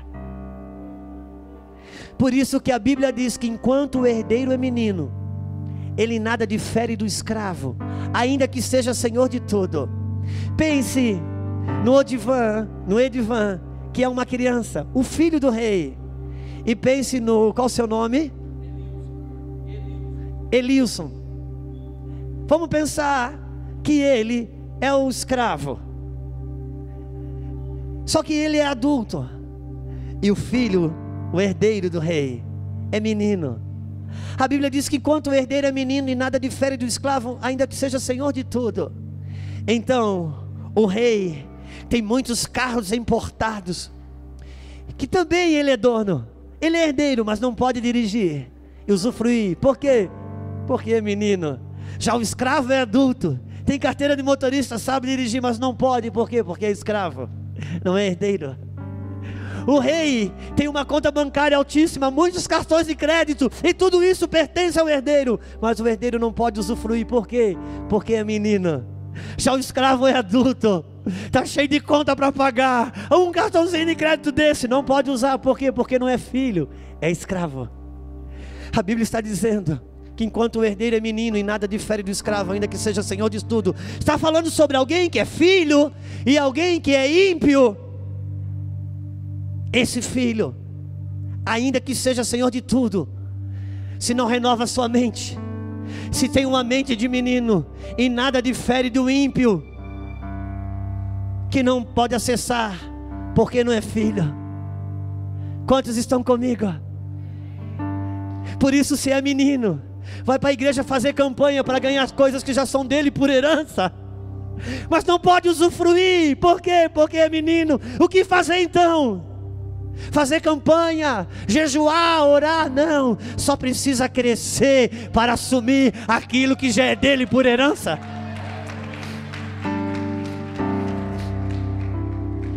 Por isso é preciso renovar a mitra. É preciso renovar a mente. Aqui, pelo novo nascimento, Deus o fez um provedor, mas se aqui ainda é um pedinte, nada terá, ainda que o céu tem Ele providenciado tudo. Quantos estão comigo? É preciso mudar a mitra. É preciso renovar a mente. Transformai-vos pela renovação da vossa mas é transformai-vos, sou eu me transformando pela renovação da minha mente. É fácil descobrir quem não renova a mente. Quem não renova a mente não se transforma, quer transformar o outro. Transformai-vos pela renovação da vossa. Nós estamos falando de uma receita espiritual sobre a reconstrução de uma casa. Eu e você temos todos os dias uma oposição sobre a reconstrução dessa casa. Você é uma casa em reforma, em reconstrução. Quem aqui já reformou uma casa morando dentro? Uau, é muito difícil, é horrível. Por mais que você limpa, nunca parece estar tá limpo. Se você se sente assim, você é uma casa em reconstrução. Porque quanto mais se santifica, ainda se vê muito pecador. Quem já se acha santo, a casa está abandonada, a reforma foi parada. Abandonar a obra, houve um embargo, o diabo conseguiu embargar. Agora não se reforma mais, quer reformar os outros. E é horrível vocês, é difícil. O pedreiro não quer saber se você ficou até 5 horas da manhã acordado com o filho com febre. 7 horas da manhã, o martelo está ali. Quem lembra disso? E sabe de uma coisa, você ainda paga. E sabe de uma coisa, você separou um tanto de dinheiro, mais 30%, porque sempre a gente sabe que passa, e nem chegou na metade, já foi aquele mais o 30%. Mas por que, que você continua a reforma? Porque um dia você sentou na cadeira, pegou uma folha de papel sulfite e você desenhou a casa do jeito que você queria que ela fosse ficar. Por isso, quem não tem uma visão clara da casa reformada não suporta o processo da reforma. Deixa eu falar uma coisa para você. A prosperidade de todo homem, toda mulher de Deus, está na reconstrução dessa casa. Quando o diabo ataca o meu casamento, ele não quer o meu casamento, ele quer parar a reconstrução. Quando o diabo ataca as suas finanças, ele não quer as suas finanças, ele quer parar a reconstrução. Quando o diabo ataca o teu ministério, ele não quer o seu ministério, ele quer parar a reconstrução. Todos os ataques do inferno contra as, as adjacentes da minha vida só tem um objetivo: paralisar essa reforma. Eu tenho uma oposição, mas eu tenho uma palavra. As portas do inferno não vão paralisar essa reforma. Deixa eu falar uma coisa para você aí, crente. Eu acho tem testemunhos lindos na igreja. Pessoas que vão pro que chegam na igreja que foi bandido, o outro foi prostituta, e foi morador de rua, coisas tremendas que a gente ouve. Eu às vezes até me sinto meio falido, porque eu não venho de nada disso. Eu nunca usei droga. Eu venho de uma família boa. Quase decepcionado, vontade de ter sido um bandido, uma coisa assim. Para ter valor dentro da igreja. Por isso que os nossos jovens não tem muito prazer em se guardar em santidade na igreja, porque a gente valoriza muito quem andou na mão do diabo. Irmãos, às vezes o cara está 30 anos na igreja, ainda mostrando o tiro que levou aqui, que levou ali, que fez sacrifício, comeu víscera de não sei o que no cemitério. Tudo que ele tem de grandioso para mostrar foi o que o diabo fez. Deixa eu dizer algo para você: Saulo foi Saulo por pouco tempo, construiu uma história com Paulo. Me mostre o quanto você está sendo renovado em Cristo. Porque essa reforma dessa casa, ela não pode parar. Então eu não vivi grandes tragédias. Depois de 23 anos de crente, depois de 23 anos de novo nascido, tudo que eu vivi de ruim que marcaram, me machucaram e feriram-me poderosamente, das quais eu tenho sequelas até hoje, sequelas psíquicas. Eu tenho pasmos de esquecimento. Por isso, irmãos, se eu te abraçar e te beijar de tarde e à noite passar por ti como se não te conhecesse, não me fica bravo, eu tenho esses pasmos até hoje. Porque eu vivi situações que eu quase enlouqueci. Fiquei perto de ceder rodar ao contrário. Eu passei dias que eu nem deitar na cama, eu ficava andando no corredor da minha casa igual um louco. Por tudo isso eu vivi na igreja todas as minhas marcas destrutivas eu vivi na igreja. Muitos motivos para parar.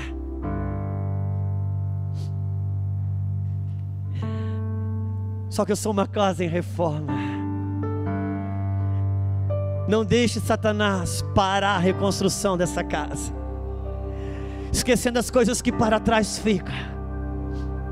Você já percebeu que quando pessoas vão fazer evangelismo na rua, de cada dez pessoas que você evangeliza, nove é desviado. E os nove estão feridos com a igreja, porque a igreja machucou eles.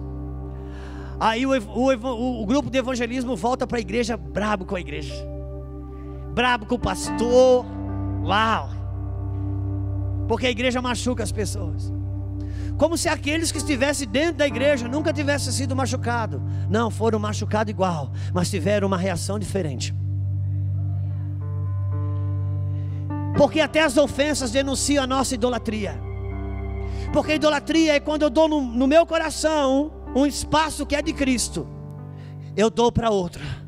Se o Edivan me ofende, ainda que ele está todo errado, e isso alcança um lugar no meu coração que me faz recuar com Cristo, isso denuncia minha idolatria, porque se o Edivan me para, já não é Cristo que me move. E só tem poder para te parar quem tem poder para te mover. Por isso, é preciso mudar a mitra. Eu não posso tornar pouco aquilo que Ele fez por mim. Esquecendo as coisas que para trás ficam. Por isso que a gente precisa estar livre. É preciso estar livre. Porque senão vai lá evangelizar o ferido, volta bravo com a igreja. Porque só está aqui dentro não é o suficiente, importa estar livre. Porque só o liberto pode libertar o cativo. Porque você só pode tirar alguém da cadeia se você estiver do lado de fora. Aleluia. É preciso mudar a mitra. É preciso renovar a mente. É preciso seguir. Há muita coisa para fazer aqui, ser feita aqui dentro ainda. E as decepções e as frustrações são os elementos processuais da, dessa reconstrução. Cada vez que você resolve responder de acordo com o que foi feito aqui, o meu pastor disse que Deus ofende a mente para provar o coração. É preciso andar no novo nascimento. Deus colocou a eternidade dentro de nós. Quantos estão comigo? Quantos minutos ainda temos? Será? Que horas temos aí? Nove e meia. Nove e trinta e cinco. Alguém me dá mais alguns minutos? Abra comigo Marcos 8, por favor. Ele vai nós dois pregando junto. Marcos 8, por favor. Meu Deus, seja rápido. Você está muito demorado, por isso que está atrasado. Vai renovar a mente, Juscelia. Aleluia. Marcos capítulo 8.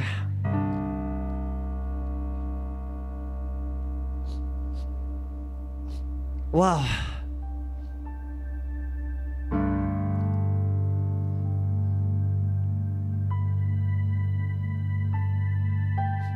Que, que está escrito no título, subtítulo do Marcos 8? Segunda multiplicação dos. Nós não vamos ler.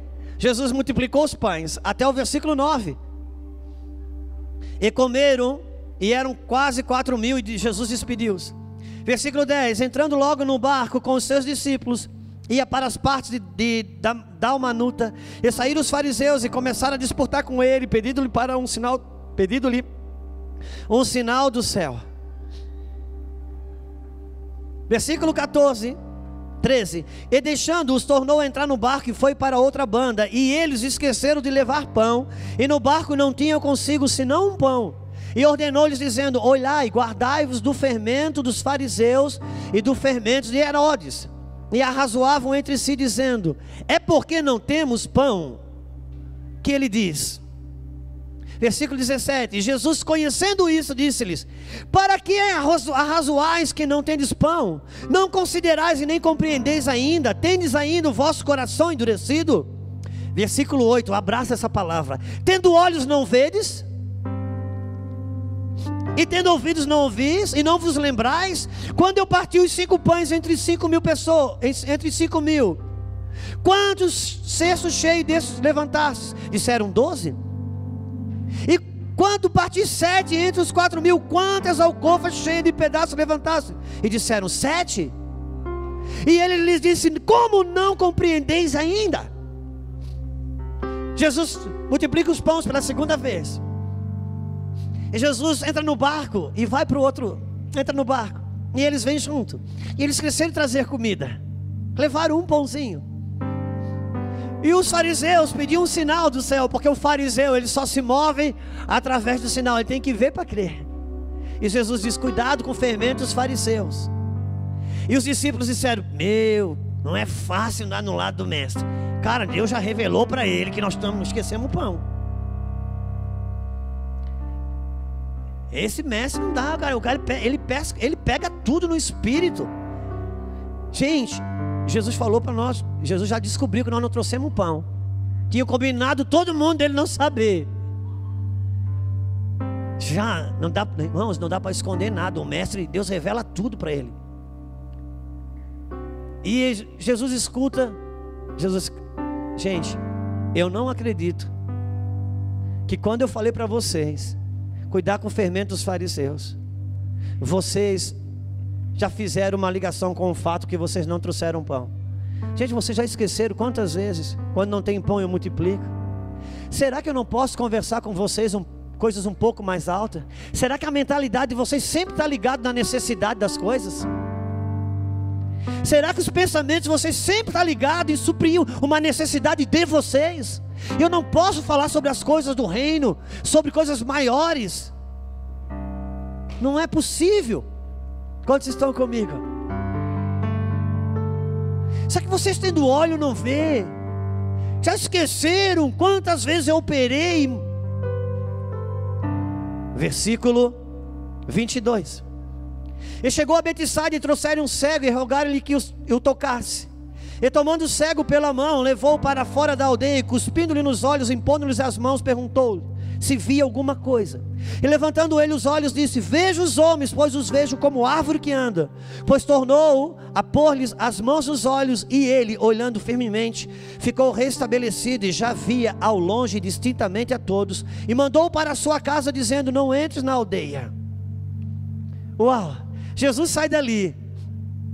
E, e um cego. Jesus entra numa aldeia de cegos. E um cego vem ao seu encontro, traz um cego para ele. E ele tira o cego da aldeia para curar ele fora da aldeia. Será que Jesus não tinha poder de curar o cego dentro da aldeia? E agora Jesus começa uma cura processual no cego. Ele não abre, não enxerga de uma vez só. É uma cura processual. Sabe o que, que Jesus está dizendo? Jesus está ensinando para os discípulos: esse cego aqui é vocês. Esse cego é vocês. Eu estou tentando ampliar a mente de vocês.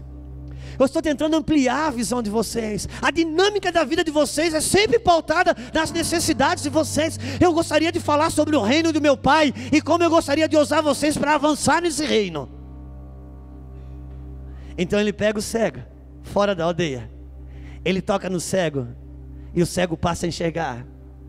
Jesus não pergunta se ele está enxergando. Jesus pergunta: O que você está vendo? E o cego diz: Está estranho, Senhor. Estou vendo o negócio está meio embaçado. E agora o cego está numa situação difícil. Porque não servia para ser cego, mas não servia para enxergar. Quando você começa a descobrir o reino, você se vê aqui.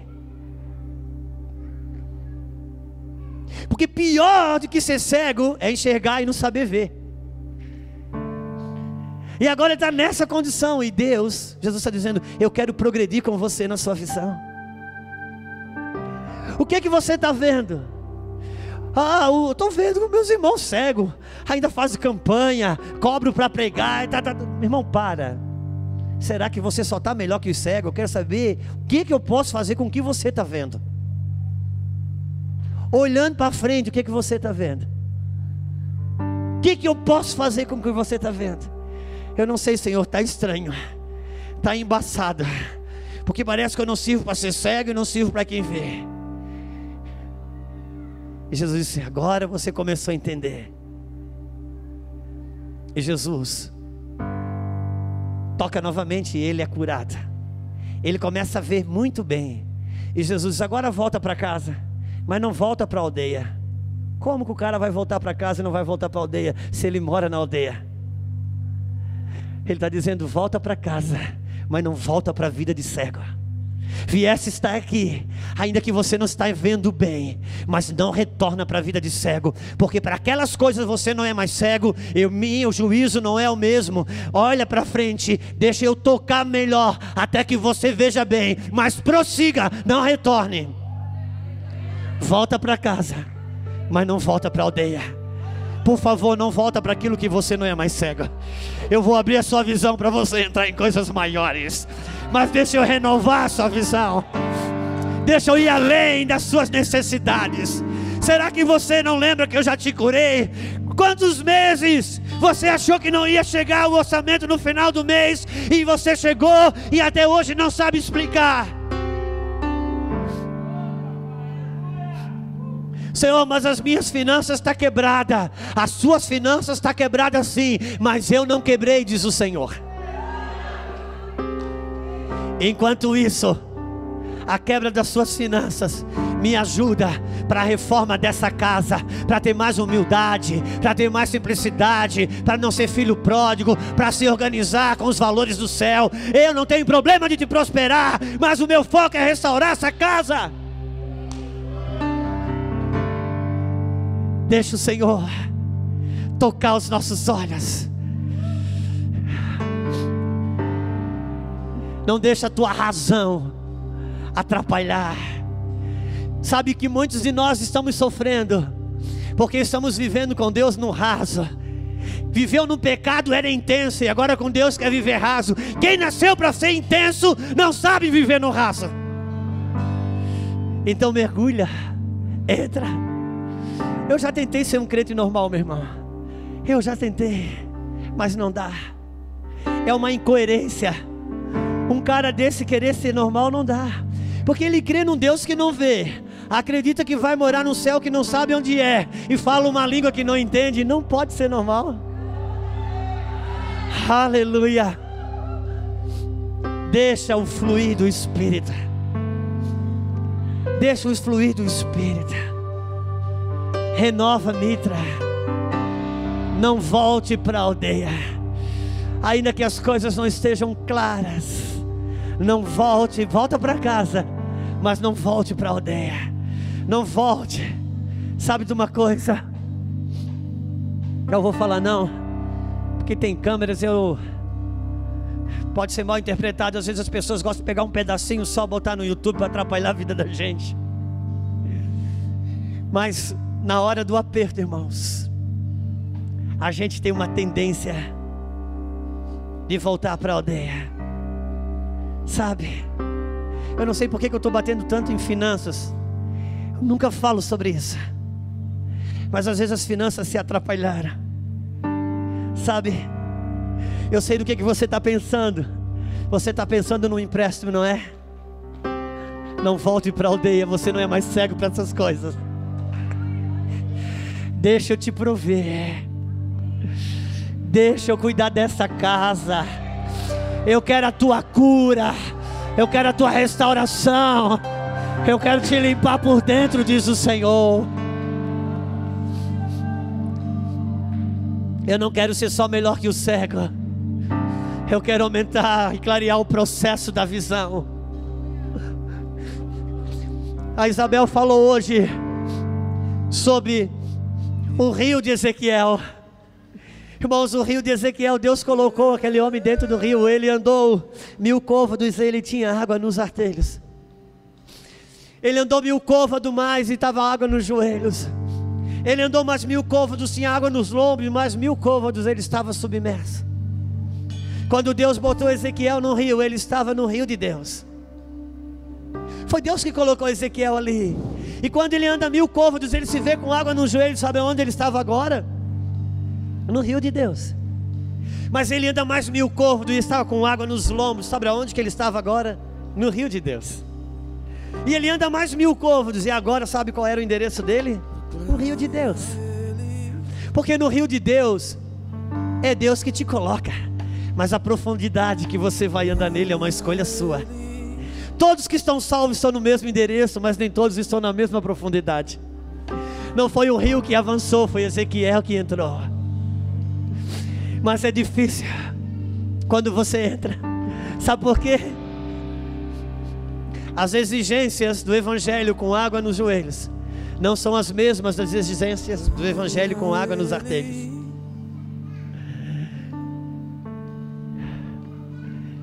Mudar é difícil.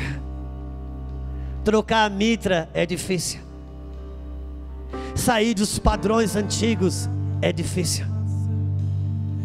Mas você é uma casa em reconstrução. Evolua. Agora, por favor, evolua, não se modernize. Porque uma coisa é evoluir, outra coisa é modernizar. E a ideologia dos mundos dos dias atuais Dizem que a sociedade evoluiu. Não, por favor, a sociedade não evoluiu, a sociedade regrediu, a sociedade se modernizou. Porque se a sociedade evoluiu, por que, que nós temos que colocar muros altos na nossa casa e antes não precisava? Por que, que você tem que fazer contrato e documento para tudo e antes não precisava? Dizer que a sociedade evoluiu é a mesma coisa que dizer que os, os canibais evoluíram porque estão comendo gente de garfo e faca agora. Não, isso é modernização, isso não é evolução. Deus nos chamou para evoluir nos valores e nos padrões do reino. Uma mente renovada pelo reino. Foi lido aqui. Deus dá pão para o que come e semente para o que semeia. Se você tem uma mente de consumidor, Deus te dá pão. Mas se você tem uma mente de semeador, Deus te dá semente. A pão, quando você acaba do pão, acaba a comida. Mas quem tem a semente não acaba. Há uma realidade quando Deus muda a tua mitra. Quando Deus muda a tua mitra, você começa a sair dos arredores das suas necessidades. E você começa a entrar, linkar com as necessidades do céu. Ana, Ana tinha uma necessidade, ela queria um filho porque a sua concorrente Penina tinha filho, e ela enciumada queria filho, e ela foi ao templo, e ela começou a orar, e ela disse: Senhor, eu quero um filho, eu preciso de um filho, é a minha necessidade. E ela começou a chorar, e a Bíblia diz que ela começou a adorar. E adorando, ela entrou numa dimensão e ela começou a ouvir um outro choro. E ela começou a chorar, a chorar. O sacerdote Eli desviado vem e diz: Essa mulher está bêbada. Preste atenção nisso, essa mulher está bêbada. Qual é a próxima vez na Bíblia que alguém vai confundir as pessoas com bêbado? Quando elas foram cheias do Espírito. Porque homens e mulheres cheios do Espírito, o sacerdote desviado não reconhece. Ele diz: está bêbado. Mas ela estava chorando um choro desconhecido, porque esse choro não era mais o choro da sua necessidade, era um clamor do céu que entrou nela. Por quê? Porque o sacerdócio estava desviado. E Deus queria levantar um sacerdócio puro. Então Ana dizia: Deus, eu preciso de um filho. E escutava o céu dizer: Ana, eu preciso do sacerdote. Deus, eu preciso do filho. Ana, eu preciso do sacerdote. E Ana muda a sua oração e diz: Senhor, eu quero te dar um sacerdote. E Deus diz: Ana, eu quero te dar um filho. Porque você ligou com a necessidade do céu. Você cresceu, você evoluiu. Quero ir. São as mudanças. É quando muda a mitra. É quando você envolve o seu clamor com o clamor do céu. É quando temos as nossas mitras. Homens e mulheres de Deus que têm a mitra renovada. Eles vão entender que a igreja não é o seu campo de batalha. A igreja é o seu campo de treinamento. Agora, se você se fere no campo de treinamento, como o Senhor dos Exércitos pode te colocar no campo de batalha? O campo de batalha é a cidade. O campo de batalha são as regiões celestiais. O que o anticristo está fazendo aí, por meio do ocultismo, em tantas leis que destrói os fundamentos de Deus na terra, são guerras em altos escalão.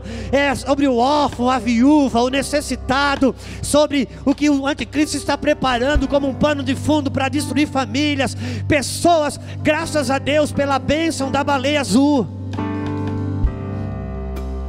Não se assuste não, que a baleia azul é uma bênção. Porque pai e mãe não, na igreja não se preocupa se o filho vai para o inferno. Mas se está querendo se matar, se apavora.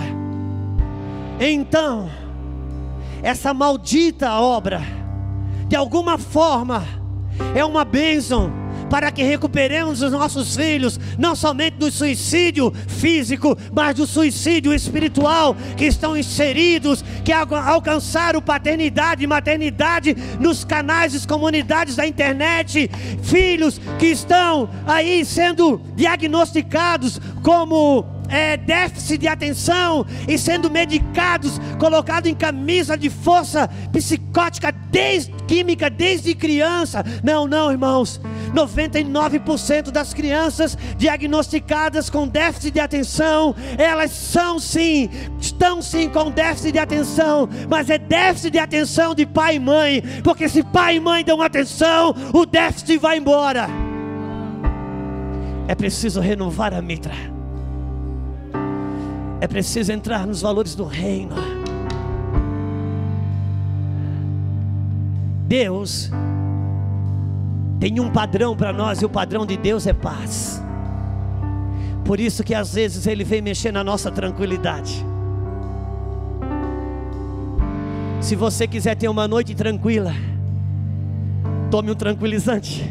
Mas se você quiser ter uma noite de sono, vai precisar ter paz. O padrão de Deus é paz.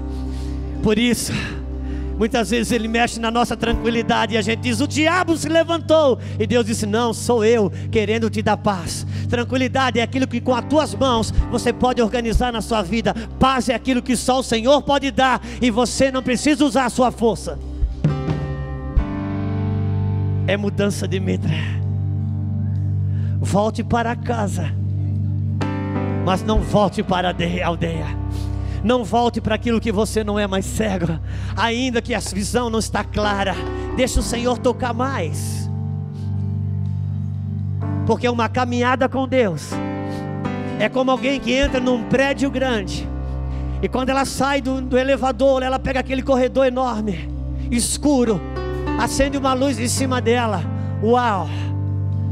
Mas o corredor não acende. Então ela resolve dar um passo um pouco mais na frente. Uau, e uma luz acende. Mais um espaço de luz. Mas o corredor ainda está escuro. E de repente ela sabe que ela precisa entrar naquelas trevas. E quando ela tem coragem para entrar, outra luz acende. O corredor continua escuro. E para ajudar, a luz de trás apaga.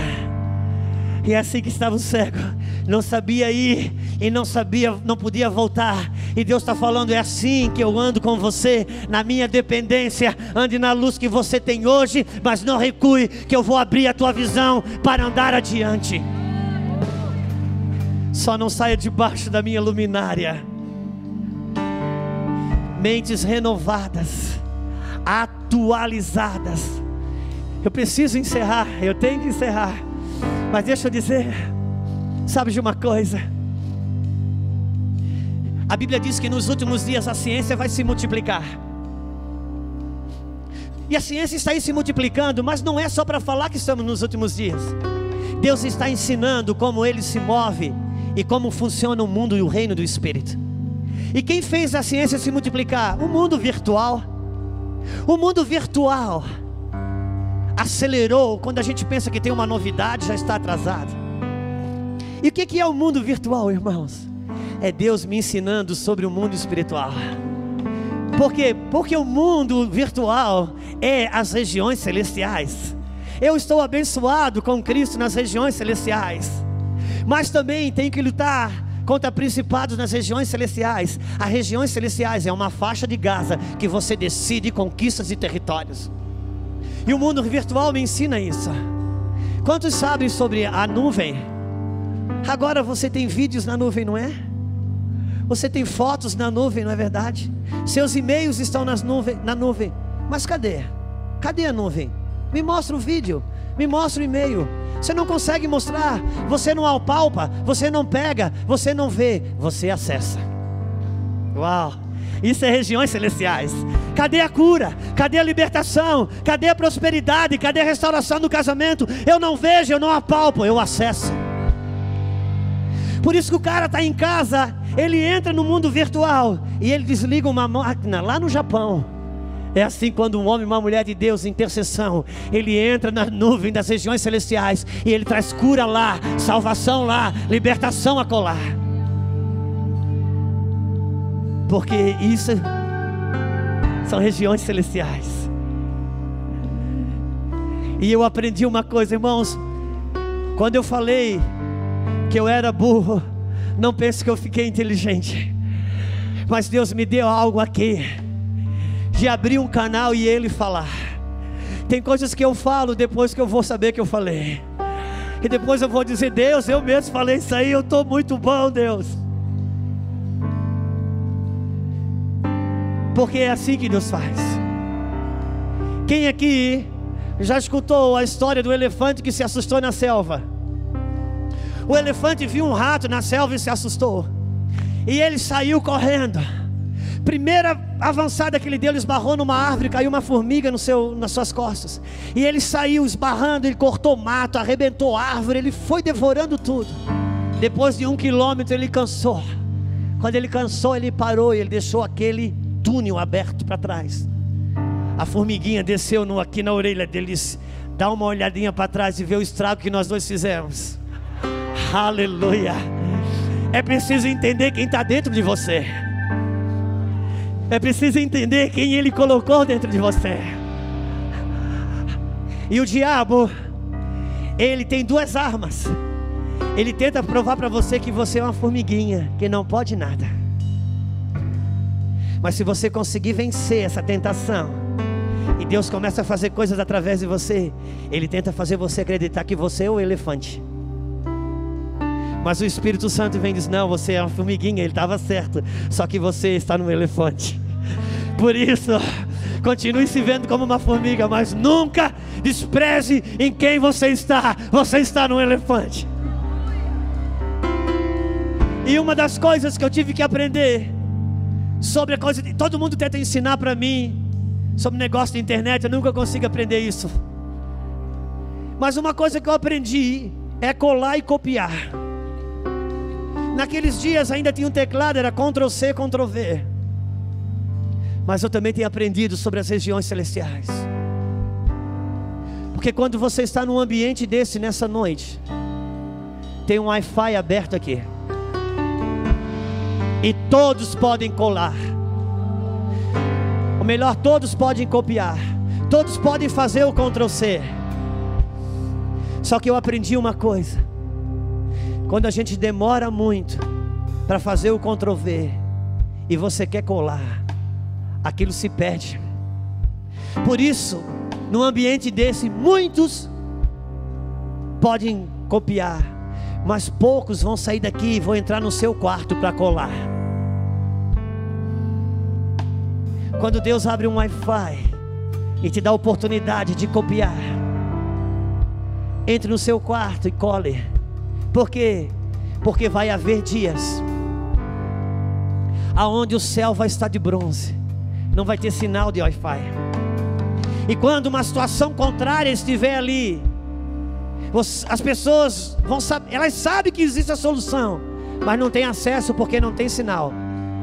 E você vai dizer: Eu posso ajudar. Mas como você pode ajudar se não tem sinal? É, não tem hoje. Mas quando teve um dia que eu copiei, eu entrei no meu quarto e eu colei, já está dentro do meu sistema. Aí você abre e você pode ajudar. Sabe, a Belzinha e a Sara, elas me amam muito, elas não saem de perto de mim, dizendo: Pai, libera o acesso, porque eu tenho internet no meu celular. Então elas vivem, elas me amam tanto, que elas, sabe, muito apaixonada pelo Pai. E eu tento sempre perto, às vezes eu estou andando, ela está vindo atrás para não perder. Uau! Vem cá, Edivan. Por um tempo, Deus usa os roteadores que te liberam acesso. Mas por favor, mude a mitra. Alcance o seu próprio acesso. Deus quer que você seja um roteador para outros. Já chegou o tempo de você ter o seu próprio acesso. Chegou o tempo de você ter a sua própria senha. Chegou o tempo de você ter um Wi-Fi seu. Por um tempo, Deus usa pessoas, rasga o telhado, pega a gente e põe lá com Jesus. Se não dá para chegar, Ele abre os telhados, as pessoas coloca a gente lá nos pés de Jesus. Deus levanta pessoas para fazer muitas coisas por mim. Mas depois de um tempo, Jesus diz: Agora deu, agora pega a tua cama, levanta e anda. Larga a chupeta, pega a espada. Você é um guerreiro, você é uma guerreira. Fica de pé comigo. Oh! Ei! Quero,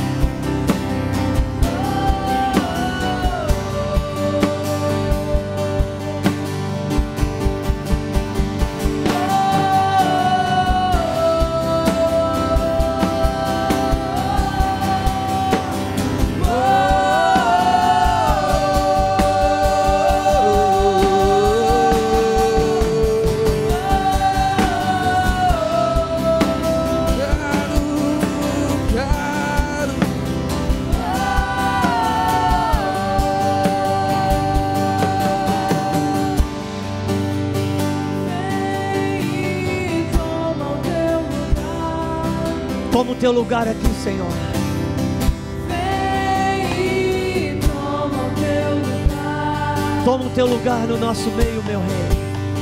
Vem, toma o teu lugar. Toma o teu lugar aqui, meu Pai.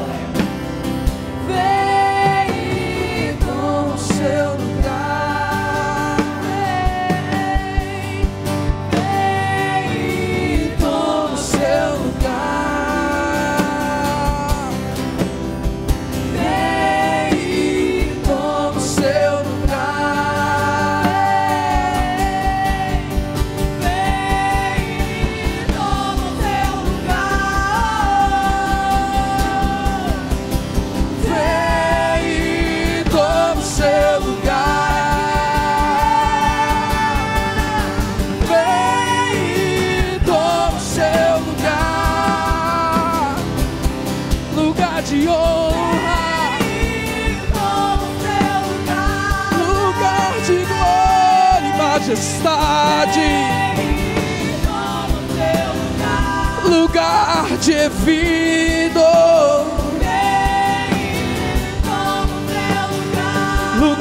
paternidade. Vem, vem. Deixa Deus, irmãos, trazer musculatura emocional, desenvolver musculatura psíquica, saúde emocional, saúde espiritual, crescermos, desenvolvermos como pessoas, aumentar a capacidade de se relacionar. Eu não sei se você tem certeza do seu novo nascimento. Eu não sei se você vive treinado por um conceito religioso. Ou você tem acessado a realidade do novo nascimento a partir da ressurreição de Cristo, o Senhor. Mas essa é uma noite. Essa é uma noite para dizer: Eis-me aqui, Senhor. Eu quero experimentar aquilo que vai além das informações que a minha mente já captou. Eu quero desenvolver-me em Ti, meu Rei. Eu sei que o horário já avança. A gente está sendo um pouco ousado pelo fato de amanhã ser feriado. Mas antes de despedir você, eu quero dar uns cinco minutos para você. Se você, como quem dá um passo de deslocamento no espírito, quiser sair do seu lugar e vir aqui à frente para tirarmos um, alguns minutos de oração. Quando o Senhor libera uma palavra, Ele libera recursos para que a gente possa entrar nela. Talvez você tenha se visto como esse cego que está no desenvolvimento da visão. O Senhor está aqui para dizer: Quero lhe tocar mais uma vez. Quero abrir espaço na sua vida. Quero fazer você avançar nos seus limites. Toma o seu lugar, Senhor. Lugar de honra, Toma o seu lugar, Senhor. lugar de glória.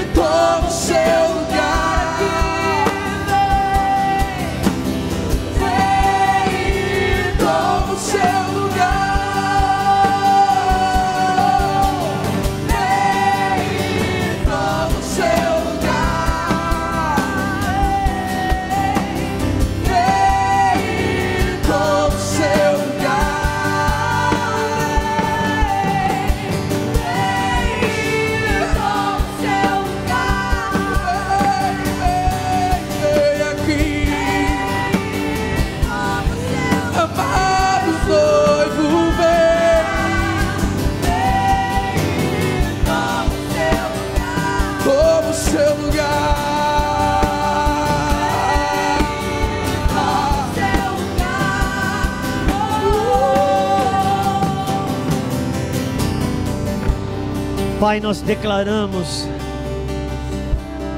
a operação do Teu Espírito da Tua palavra nesse lugar. Homens e mulheres que estão aqui, ó Deus. E nós sabemos que o Senhor é um Deus pessoal. Eu oro, Espírito Santo, para que Tu leve esse homem, para que o Senhor leve essa mulher a um conhecimento maior do teu espírito, da tua palavra, a um conhecimento experimental, que as tuas verdades possam expurgar as falácias, os algozes da sua mente, ataques infernais, ataques de dúvidas, de inseguranças, de confusões da mente, confusões do pensamento. Eu oro para que a lucidez do Senhor toque mentes, toque corações nesse lugar.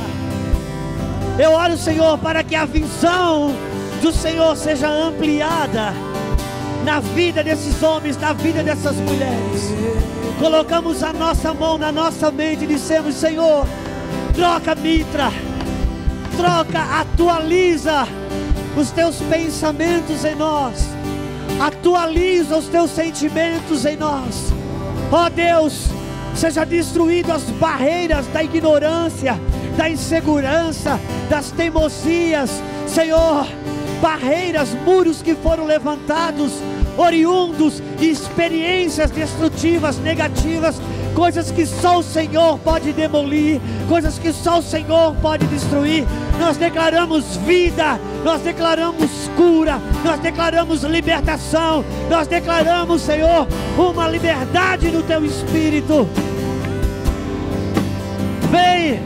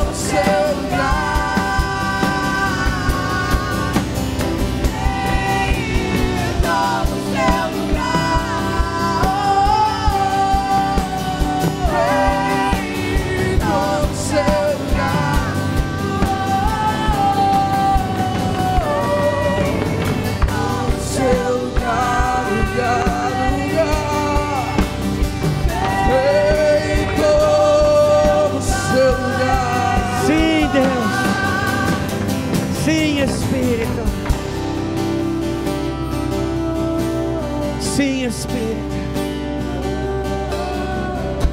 Sim.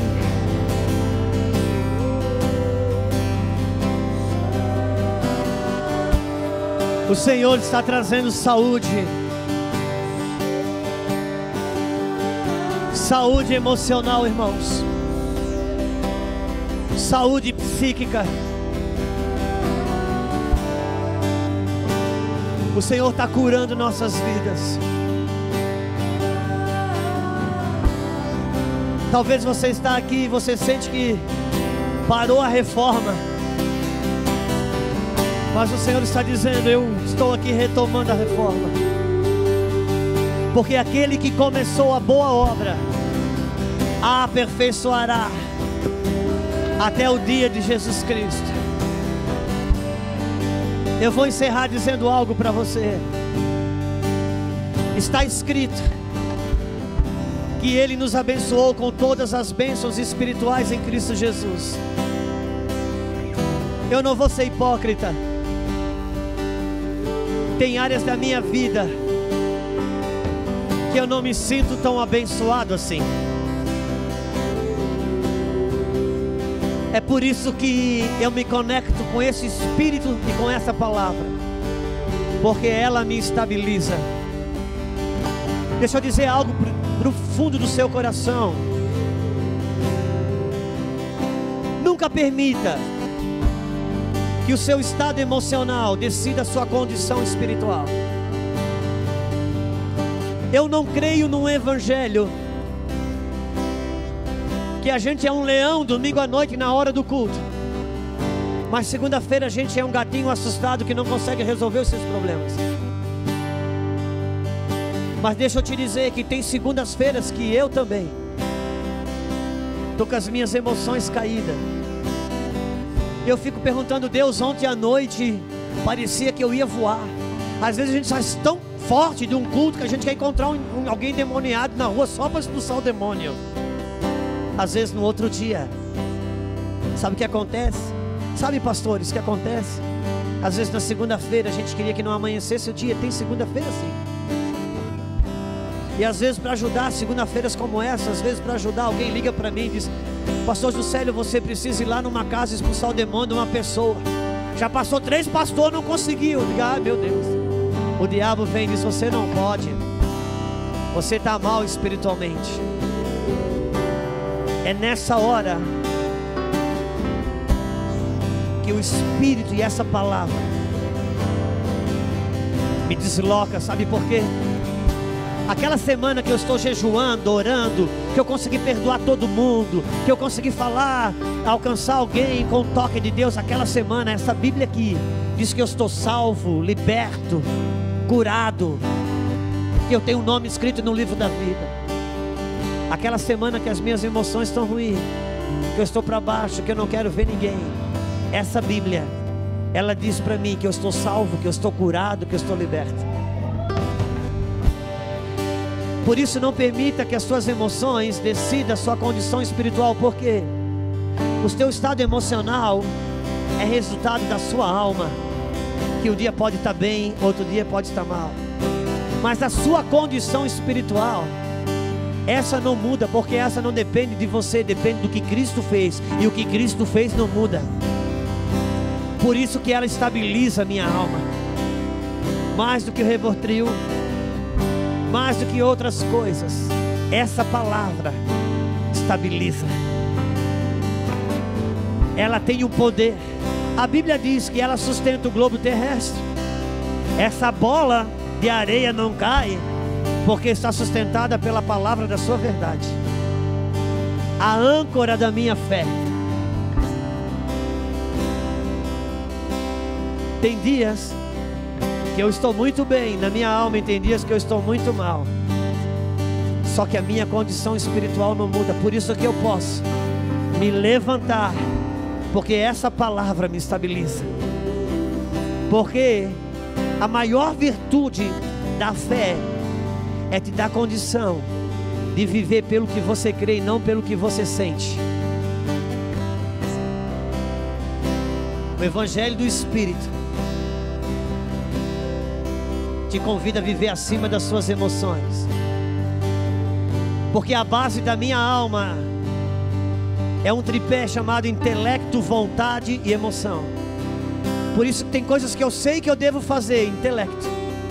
Eu quero fazer vontade, mas eu não tenho emoções suficientes para fazer. Por isso a emoção é a mais forte de todas. Por isso que essa palavra tem o poder. A fé. Por isso que a, a confissão positiva, irmãos, ela não te tira do lugar. Porque a confissão positiva é a fé na fé. Eu estou falando da fé em Deus e na Sua palavra. Porque é essa que desloca do lugar. Amém. Que o Senhor te abençoe poderosamente. Dá uma cutucada no seu irmão, diz assim, ó, troca a sua mitra porque as vestes ele já trocou.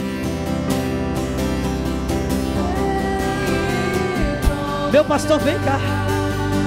Troca a sua mitra. As vestes já está trocada.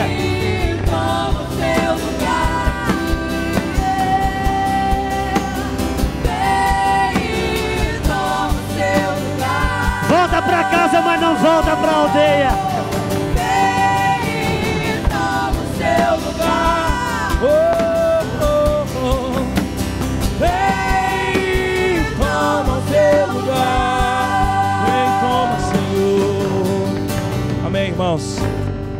Amanhã, às 19 horas, nós teremos a celebração da ceia. Então eu queria pedir para que você viesse. Será um momento muito especial. É o fechamento do seminário.